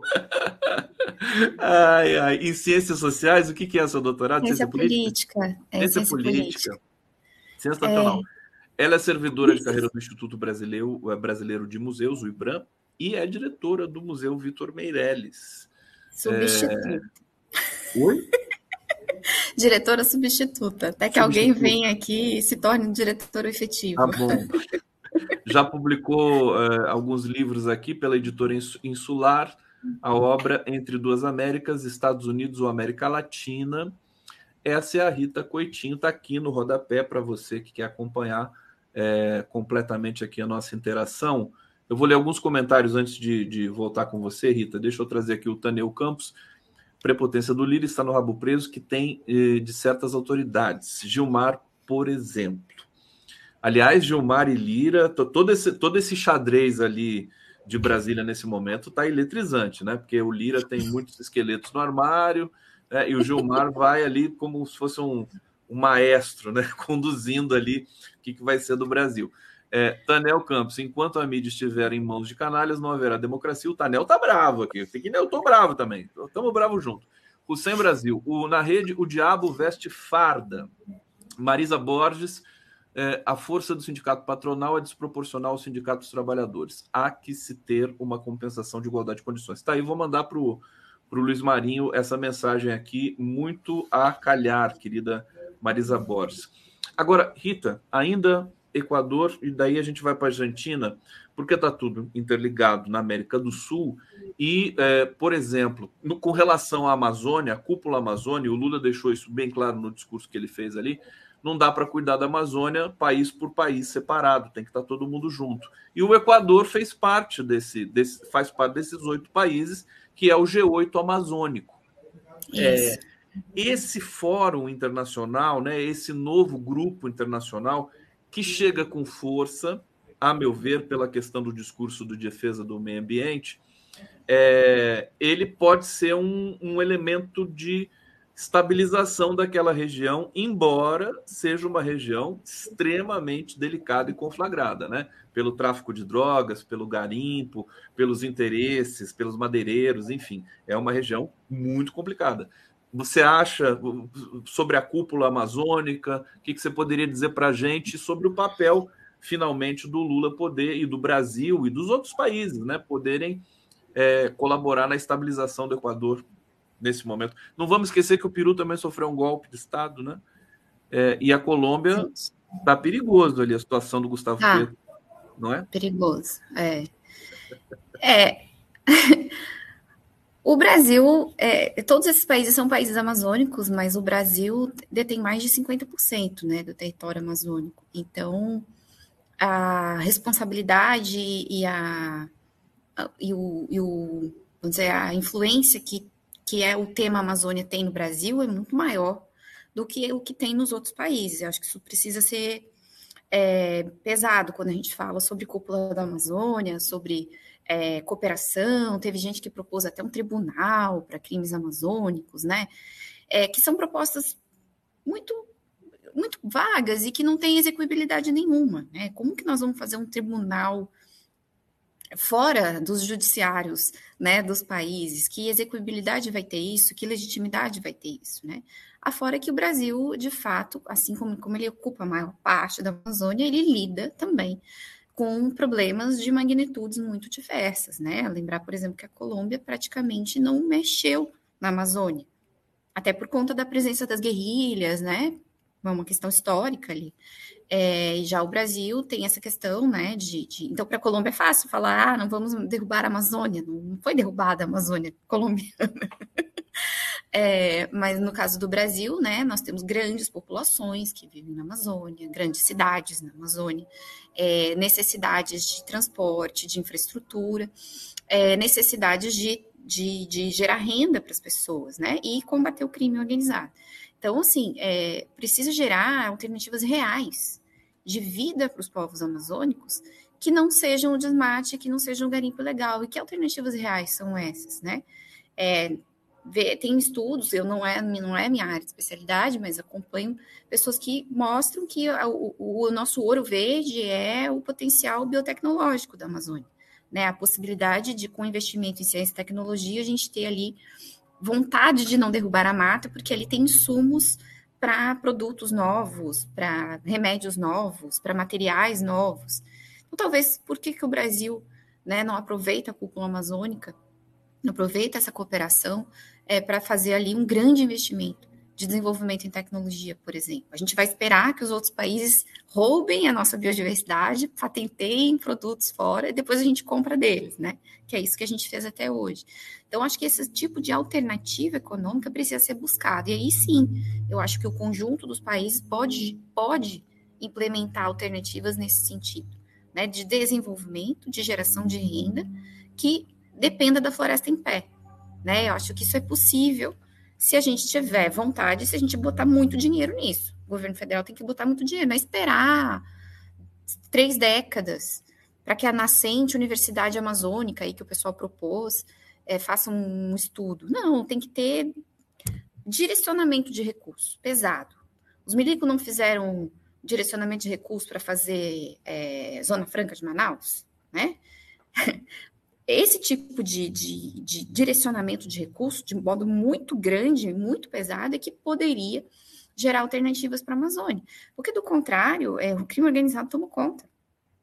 O crime organizado controla o ouro, o crime organizado controla a madeira, o crime organizado controla lugar, terra, controla tudo. E se não é o crime organizado no sentido do tráfico, ou do tráfico de arma, é o crime organizado aí que tem até pancada no, no, bancada no Congresso, né? Que desmata. Você tem a bancada do crime organizado hoje, né? Tem, tem, né? E por quê? Porque não tem alternativa. O, o, o, o cara que vai para a Amazônia derrubar a árvore para ganhar a vida, com certeza aceitaria um, um, emprego melhor do que esse. ele não, ele, ele aceita. Mas os bandidos que financiam isso não, não, não querem mudar de esses operação. Esses vão ser contra lá no Congresso esses vão ser contrários a qualquer tipo de investimento de novo tipo na, na região. Né? Eles querem o, o, a expoliação primária, é enriquecer hoje, com madeira nobre e com ouro, e não daqui a 10 anos, com a criação de um polo tecnológico, por exemplo. Né? Agora, nesse campo, até dar uma informação aqui para vocês, é o seguinte, a Marina Silva, ela está trabalhando muito e está trabalhando assim, eh, creio que discretamente, está tá bloqueando nomeações no IBAMA, é, no ICMBio, no sentido de é, desintoxicar, coisa que o governo Lula não está fazendo como a Marina. A Marina não quer bolsonarista nos, nessas, nesses órgãos. E ela está sendo agressiva nesse sentido. Já o governo Lula, como um todo, tem aceitado. É um, é um, é um, é um sistema complexo, né? E a gente está aqui observando e fazendo os alertas. Minha querida Rita Coitinho, feliz de você estar tá aqui, Rita. Está tá, tá trabalhando muito? Hoje a primeira coisa que eu perguntei para o ministro do Trabalho é assim: está trabalhando muito você? tá, né? Sempre tá. Trabalhando bastante. Queria trabalhar menos. trabalhando, é, cuidando dos filhos e fazendo doutorado, que é uma super fácil de articular tudo isso, né? Super é, tranquilo. não, é tranquilo. É, eu não faço nada da meia-noite às seis da manhã. Você tem sonhado? Sonhar às vezes é bom, né? De graça, né? Aquela coisa. Sonhar é de graça. É. Sonhar é de graça. Ô, Rita, eu conversei com a grande jornalista Laura Capriglione, que teve na Argentina é, há um tempo atrás, acho que é umas duas semanas, e ela está assim extremamente preocupada com a ascensão desse candidato anarcocapitalista, o Javier Milei, e eu acabei confirmando com ela a minha preocupação, porque eu acho que os argentinos vão ter que passar por esse trauma para sair dessa situação dramática econômica, política, social que eles ingressaram ali com a ajuda do Macri e, lamentavelmente, com a ajuda do Alberto Fernandes também, que não ofereceu o resultado ali nesse último mandato. Devo dizer também que conversei com é, o, o ex-ministro da Suprema Corte argentino, Raul Zaffaroni, é, que é um dos intelectuais respeitados da Argentina, é, e me pareceu que eles ainda não se deram conta do, do problema gravíssimo. Eles sabem que tem um problema gravíssimo, mas como eles não passaram ainda por essa experiência, eles estão achando que na hora H a, o eleitor argentino vai, vai votar com, com alguma consciência. O que, que você tem notado nesse processo traumático aí do nosso irmão, do nosso país aqui, Los Hermanos Argentinos? Rita Coitinho. É, eu sou um pouco cética na capacidade do peronismo de virar o jogo eleitoral, né? E eu até comentei isso semana passada, mas é, no, outro, no outro programa, e o fato é que 11 milhões de argentinos não votaram nas prévias, né? O que pensam esses 11 milhões de argentinos nós não sabemos. Mas se a gente for ser, for pensar em termos de amostra, né, estatística, é muito difícil que os 11 milhões se comportem de uma maneira diferente, né, em termos percentuais de votos, vamos dizer assim. É, e é isso que você falou: o peronismo não ofereceu mudança, não ofereceu alternativas, né? Fechou agora o acordo com a FMI, né? Vai pagar a dívida com yuans e, e enfim, vai ter ajuda dos chineses, talvez consigam fazer algum tipo aí de gambiarra econômica de última hora, mas isso você sabe que é, é, é, políticas econômicas não têm efeitos imediatos. A vida das pessoas não vai mudar um dia daqui até as eleições, né? Por mais que eles anunciem pacotes milagrosos, enfim. Então há um descontentamento do geral do povo argentino com a política. E que é uma coisa que aconteceu no Brasil também, essa coisa do, do descrédito da política, né? E qualquer coisa que seja dita contra o Javier Milei, tudo que for dito agora vai ser a propaganda da política, da velha política contra mim, euzinho aqui que sou o antissistema, né? Ele está se apresentando como antissistema. E essa coisa do voto antissistema é uma, uma mania mundial, ela não é uma coisa nova. Nós, brasileiros, não inventamos isso e nem os argentinos, isso tá. É, Aliás, algo que nós né? deveríamos processar, digerir e dar uma resposta, porque as pessoas estão cansadas do, do sistema vigente, né? Exato. Exato. É? é? claro que o que acontece, né? Aí eles elegem esse candidato antissistema, assim como os brasileiros elegemos, né? Um, um candidato antissistema, vamos dizer, e acabam percebendo ao longo do processo que o cara é mais sistema do que o cara que inventou o sistema. O cara é totalmente excluído no processo, né? A, a vice, a vice, a candidata vice do Milley, ela é vinculada aos núcleos militares, né? De, de que do movimento que quer processar as pessoas que participaram das guerrilhas contra os militares, né? Um núcleo contra o terrorismo ela é vinculada, o tio dela e o pai dela foram processados por crimes contra a humanidade. Eu acho que é o tio que está preso, o pai eu acho que foi absolvido ou não foi condenado. Eu te devo, vou te dever essa informação exata. É, o Macri, apesar de que o macrismo tem uma candidata é, e um candidato, né, mas tem uma candidata que foi melhor votada é, nas prévias, o Macri já fez acenos ao Milley. Né? Ricaços, em geral, têm feito acenos ao Milley. Os Chicago Boys têm feito acenos ao Milley, gente que já foi da alta cúpula é, da economia argentina no passado, no menemismo, lá nas políticas de dolarização. Esse pessoal tem feito assim. Então, você vê que ah, o sistema né, está migrando para o candidato antissistema. Então, o que infelizmente vai acontecer com os nossos vizinhos é que eles vão eleger um candidato antissistema que nada mais é do que o próprio sistema, né? Do que nada mais é do que um, um arremedo desse sistema. É, eu tô, eu tô processando da seguinte maneira, né? Porque a, a, os setores democráticos da Argentina, claro que são diferentes dos brasileiros, todo, tem singularidades de lá e tudo mais, mas eles não estão se unindo, eles estão subestimando, né? Porque não passaram por isso ainda. Então talvez eles tenham que passar por isso para. Porque, porque seja quem for que vença, tanto no Equador quanto na Argentina, Rita, vai pegar um Estado absolutamente falido, é, é, é, conflagrado, né? Vai ser muito difícil, né? Inclusive é. para se sustentar. Imagina se o Massa ganha. E a opção, né? Do, do, do peronismo, quer dizer, do peronismo, do, do Alberto Fernandes, né, é, de escolher o seu ministro da Economia, sendo que a economia está um desastre na Argentina, quer dizer, que lógica tem isso? E a Cristina Kirchner apartada de todo esse debate. É, o Hussein Brasil está dizendo aqui: anunciar a Argentina no BRICS viraria o jogo? Olha, sinceramente, talvez possa ter possa ser até um marketing grátis para o Milley, né? Porque ele vai usar isso contra, vai acirrar os eleitores, como só ia acontecer na comunicação de é. guerra aí dos fascistas. Rita Coitinho, é, deixa eu ver o que está, o que, que eu ia ainda te perguntar sobre, sobre assim, é, consequências disso. Quer dizer, vai uma vitória do Milley, por exemplo, é, embora a gente entenda o teor pedagógico que possa ter para a Argentina, mas ela vai implodir a concertação sul-americana que o Lula está tratando com tanto carinho, né? Seria um, um, uma bomba para o Brasil esse Seria. resultado, né? Eu queria te ouvir Sim. um pouquinho sobre isso.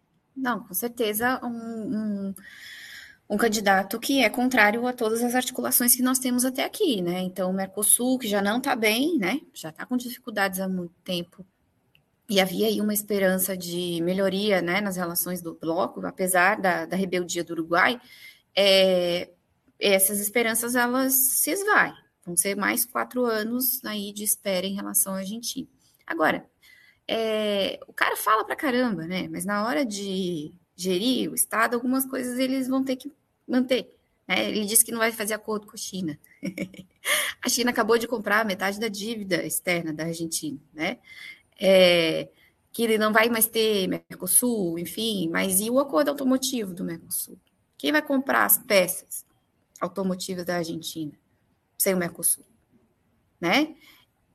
Enfim, é, ele fala coisas... muito, né? Falar é fácil. Ele, é, ele fala pra caramba, assim. Então tem coisas que, é, apesar de tudo, vão permanecer, vão ter que permanecer, porque se não permanecer vai ser o caos, né?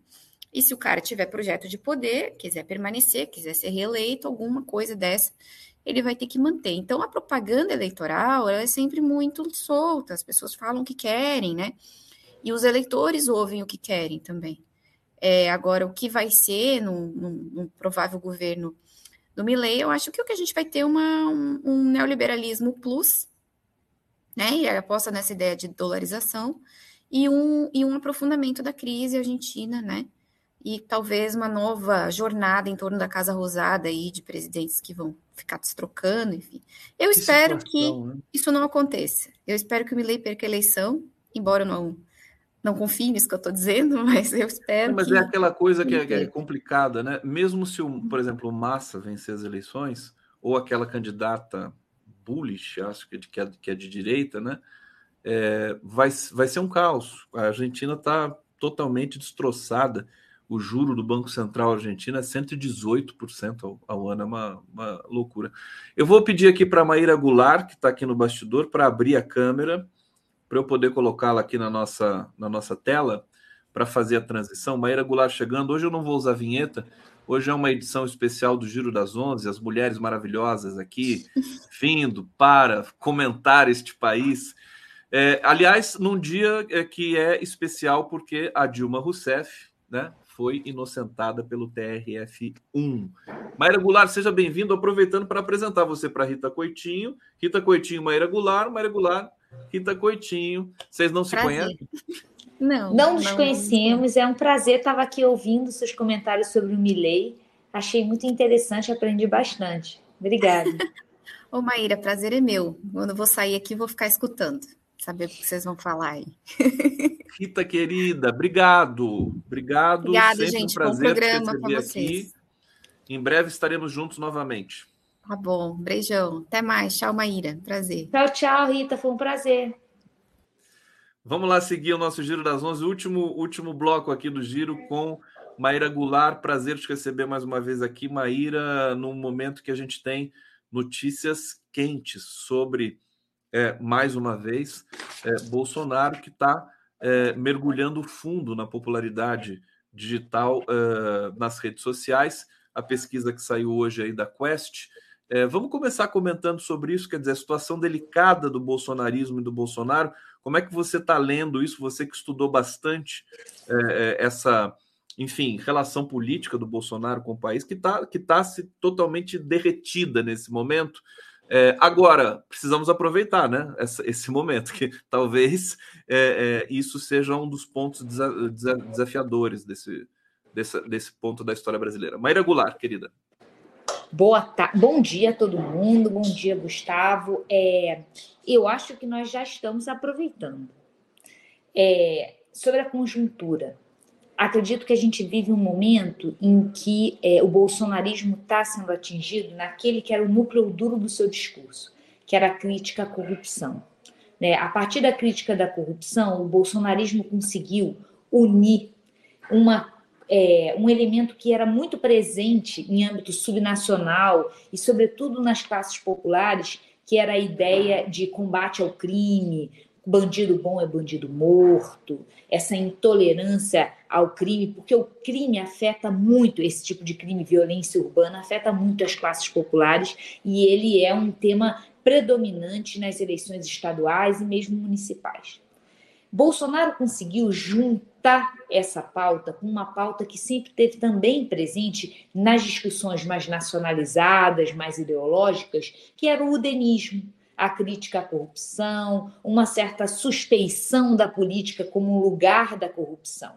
Ele consegue fazer uma bricolagem genial e com isso consegue unir uma pauta que era que sempre foi determinante para as elites, a direita brasileira, a direita tradicional, sempre surfou nessa crítica à política, nessa crítica à corrupção, sobretudo aos governos que têm um perfil de fazer mais repasses à sociedade, que são os governos com essa perspectiva mais popular, que é chamada pejorativamente de populista. Então, a direita sempre é, teve uma postura muito antagônica, mobilizando esses argumentos udenistas contra esse tipo de governo, né, preocupado com as classes populares e com o uso do Estado para fazer transferências à sociedade. Bolsonaro uniu isso com algo que tinha sim pervasão no tecido social, porque essa crítica udenista ela nunca teve muita popularidade nas classes é, mais é, economicamente desprivilegiadas, mas o combate ao crime, sim, sempre teve.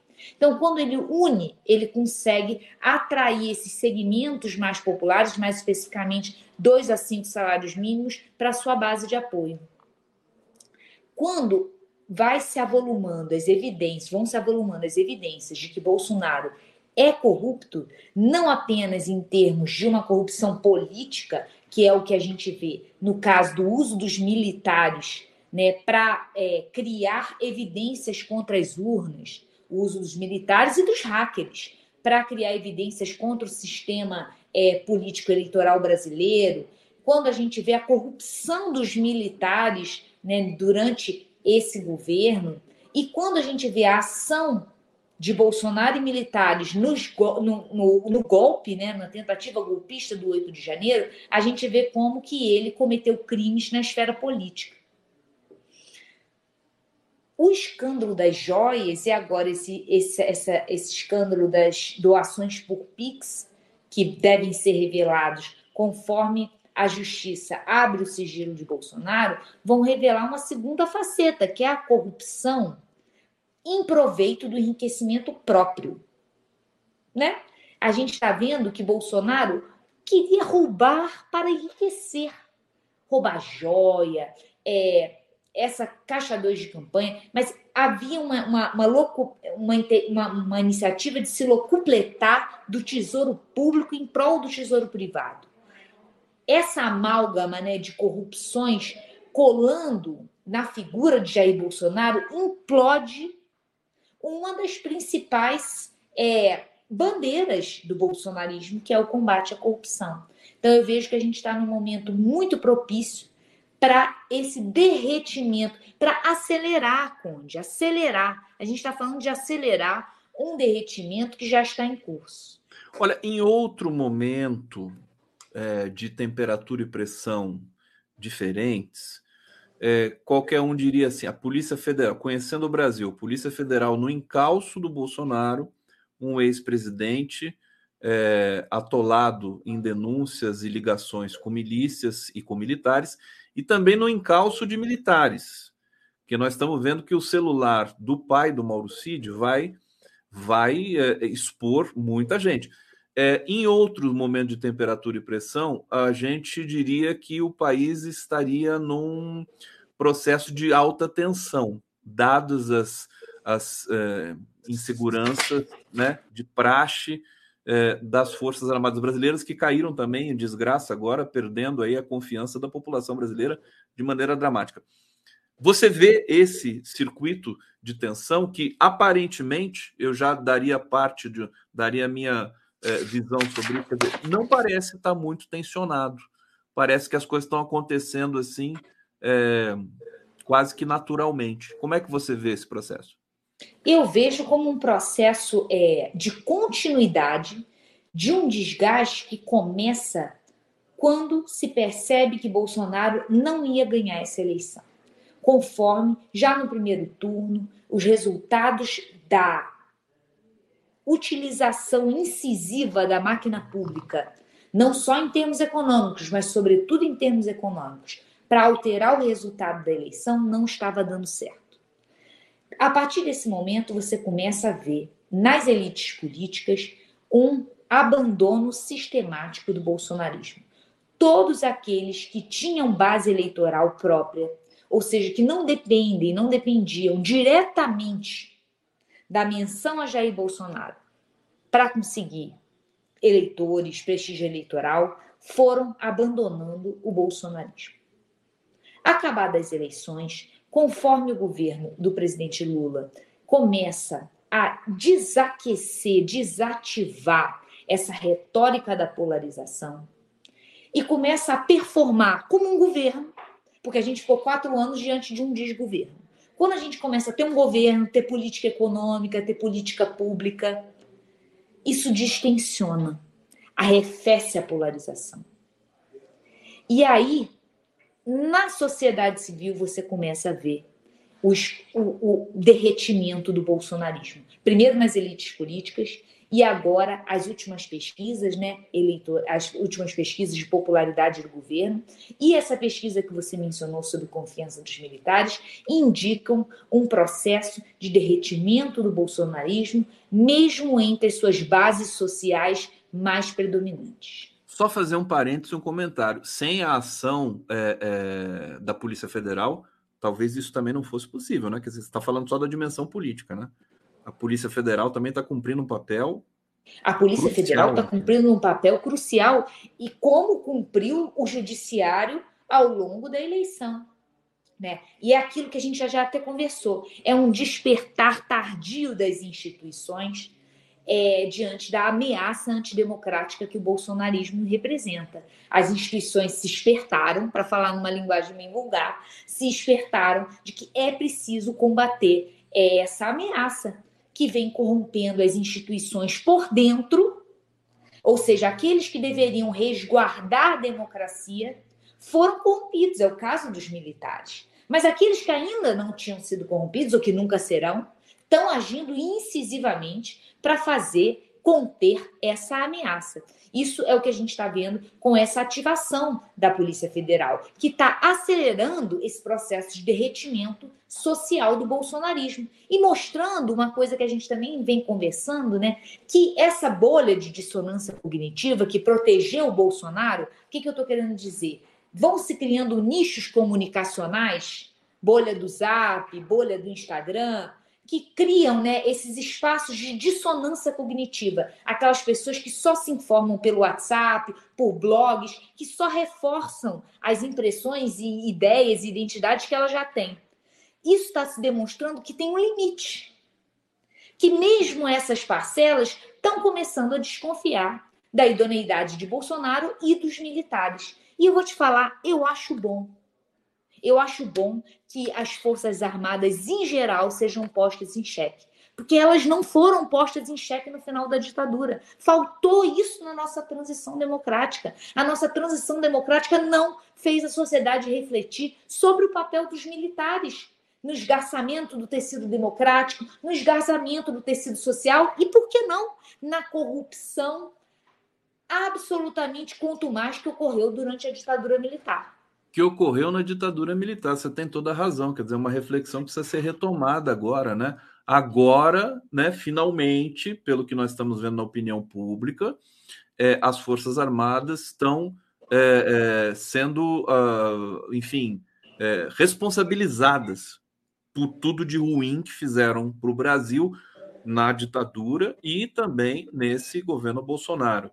É, Maíra Goulart, aqui no Giro das Onze, deixa eu ir para o bate-papo rapidamente aqui para a gente fazer algumas transições. O Sem Brasil anunciar. Esse aqui eu já tinha lido, né? Viraria o jogo. Eu já tinha comentado também. Ele diz ainda: Milley igual Zelensky, Bozo, Boris Johnson, perigoso. É, estão usando fake news nas redes da Argentina. Não tem informação sobre isso, mas possível. Acho que não no nível como, tão, como usaram no Brasil, né? Talvez. Fernando Posso Bairro, avançar nessa pergunta rapidinho? Por favor. Pode falar. Isso é uma coisa que eu acho que a gente tem que pontuar. O Milley é diferente do Bolsonaro porque a sociedade argentina é muito diferente da sociedade brasileira. O Bolsonaro, ele tinha uma verve conservadora e ele mobilizava esses nichos de dissonância cognitiva de maneira muito contumaz, porque a nossa população é menos politizada, menos conscientizada do que a Argentina e muito mais conservadora. O Milley é menos conservador porque a sociedade argentina é muito menos conservadora. Então, esse tipo de político de extrema direita, ele vai jogando ao sabor dos próprios dos ventos, não há uma ideologia coerente. O Milley é muito mais neoliberal do que o Bolsonaro, porque a sociedade argentina é aquele segmento mais à direita, ele é muito mais neoliberal do que o brasileiro. No Brasil, a gente tem segmentos à direita que são estatistas, que é exatamente esse legado da ditadura militar, que é a combinação de um posicionamento à direita e um posicionamento estatista. Olha que leitura cirúrgica da Maíra, fantástica. Quer dizer, o Milley, ele está dizendo lá em fechar o Banco Central, em abandonar, em fechar vários ministérios, em autorizar é, tráfico não, né? Mas é comércio de órgãos e tudo mais, o que deixa a gente é, é, assim escandalizado. Agora é diferente do Bolsonaro, né? Porque aqui no Brasil existe um conservadorismo estrutural que na Argentina não existe.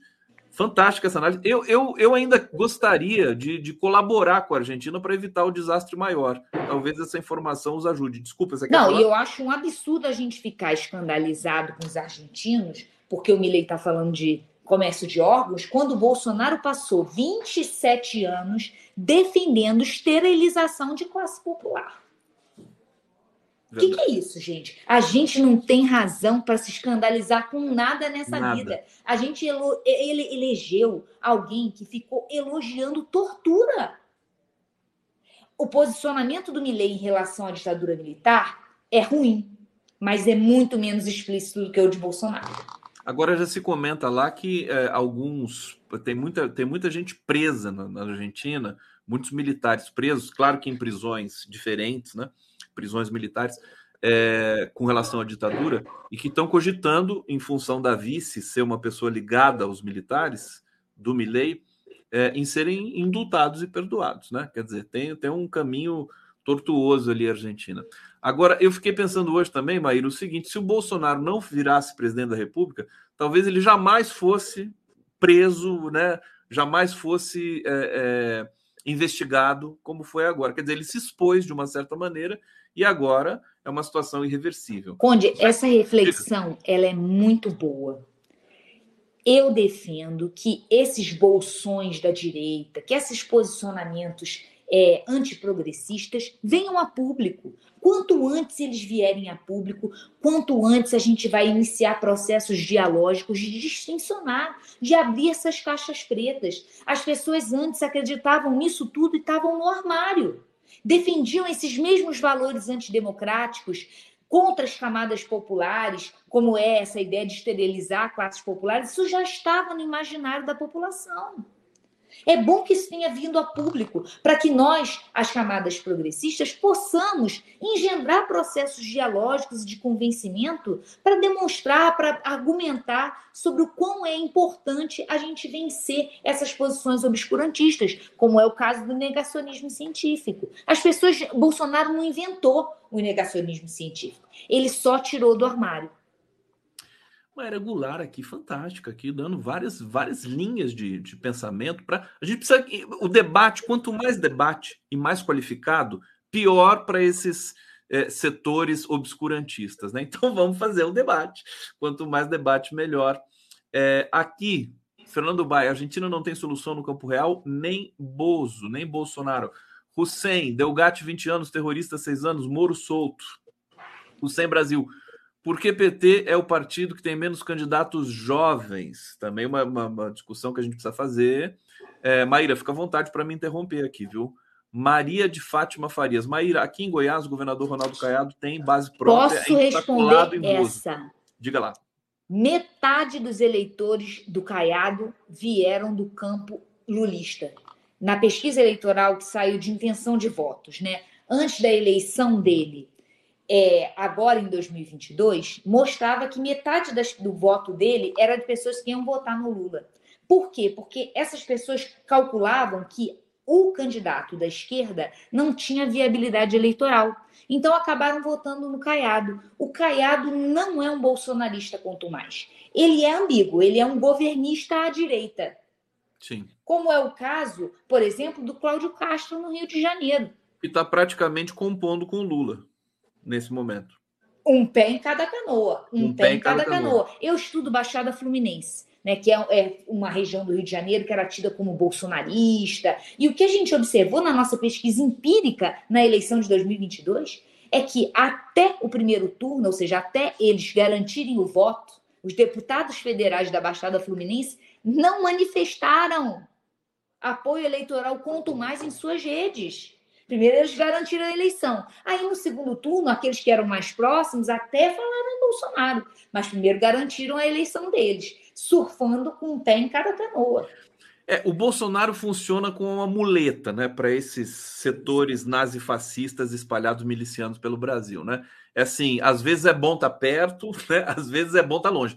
E agora está ficando melhor estar tá longe né, do Bolsonaro. Eu acho que ele não vai ser mais um cabo eleitoral, Maíra. Que que Exato. Eu não sei se você se lembra, quando acabou a eleição, que todo mundo perguntava assim, eu respondi isso 20 vezes. Como é que o governo Lula vai governar com esse Congresso conservador? Será que vai ter problema de governabilidade? Eu sempre respondi: não vai ter problema de governabilidade nenhum. O PT sabe fazer coalizão. Mas mais do que isso, o Congresso, as nossas elites políticas tradicionais, não são conservadoras. Elas são fisiológicas. Elas querem cargo, elas querem emenda, elas querem recurso. Isso está muito acima de qualquer divergência ideológica. Quem tem caneta e sabe usar a caneta, governa. Tá aí a Maíra, demais. É, é, fantástico. Eu, eu, pensava nisso também, né? Aliás, tem aquela frase é, do Haddad que, que supostamente causou um desconforto no Arthur Lira, quando ele disse que a Câmara está muito forte, que não, não pode humilhar o Senado e nem o Executivo.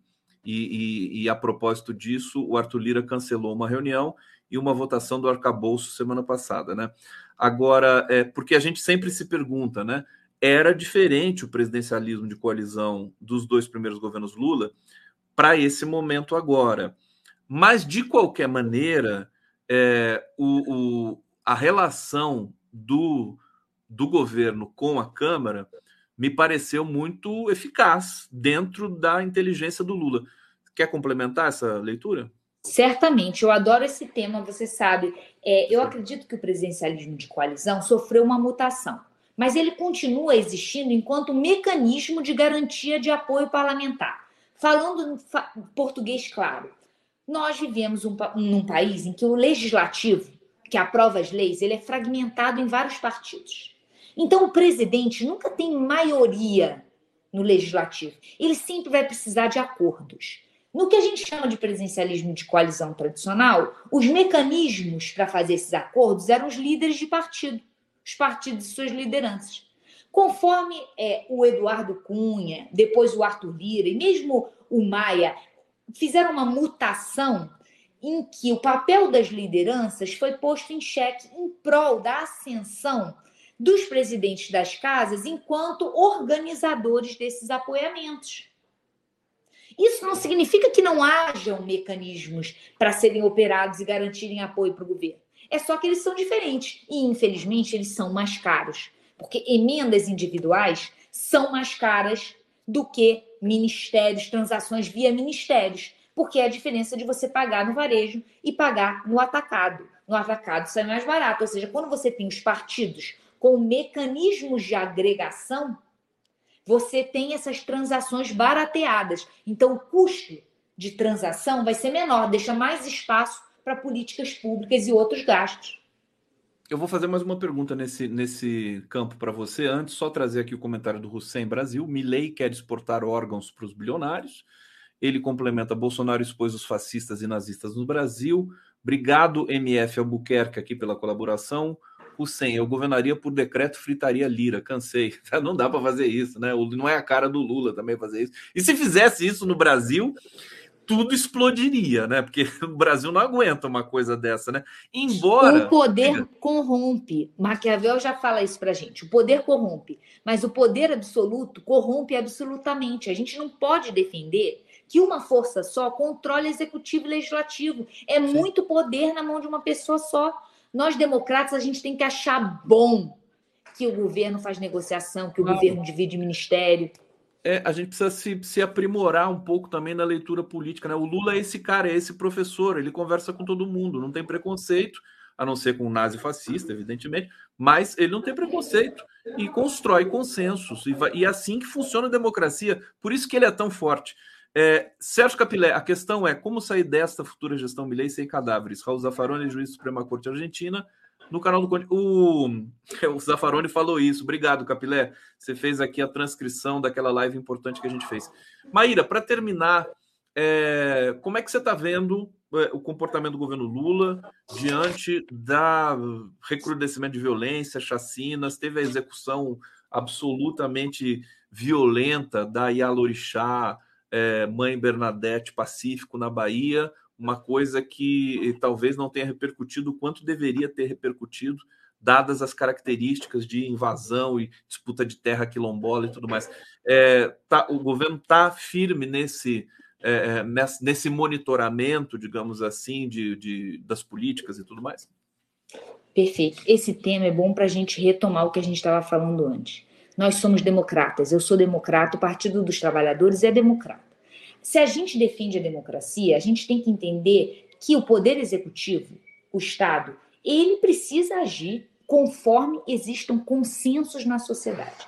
O tema da segurança pública é um tema no qual nós, as camadas progressistas, somos absolutamente minoritários. Então, não dá para achar que o governo pode adotar uma postura particularmente progressista nessa seara, porque ele não tem mandato para isso. Porque a população é muito conservadora em termos de política pública.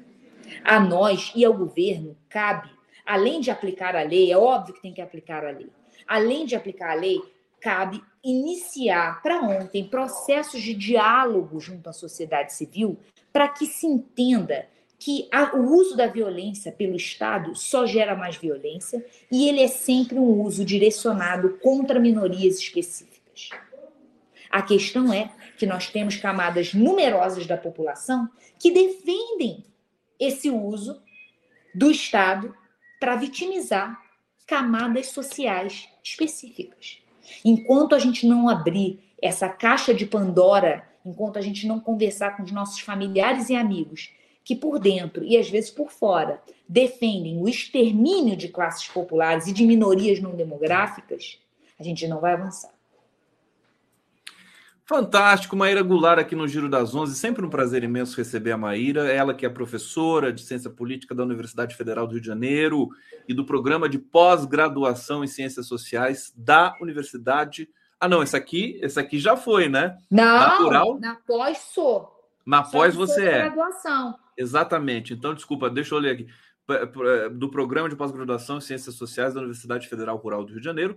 E o xodó da Maíra é o Laboratório de Partidos, Eleições e Política Comparada, o LAPCOM, que você pode acessar no Instagram. Maíra, brigadíssimo, sempre generosa conosco aqui. Espero que em breve você volte para a gente comentar mais ciclos desse momento histórico importante que o Brasil está vivendo.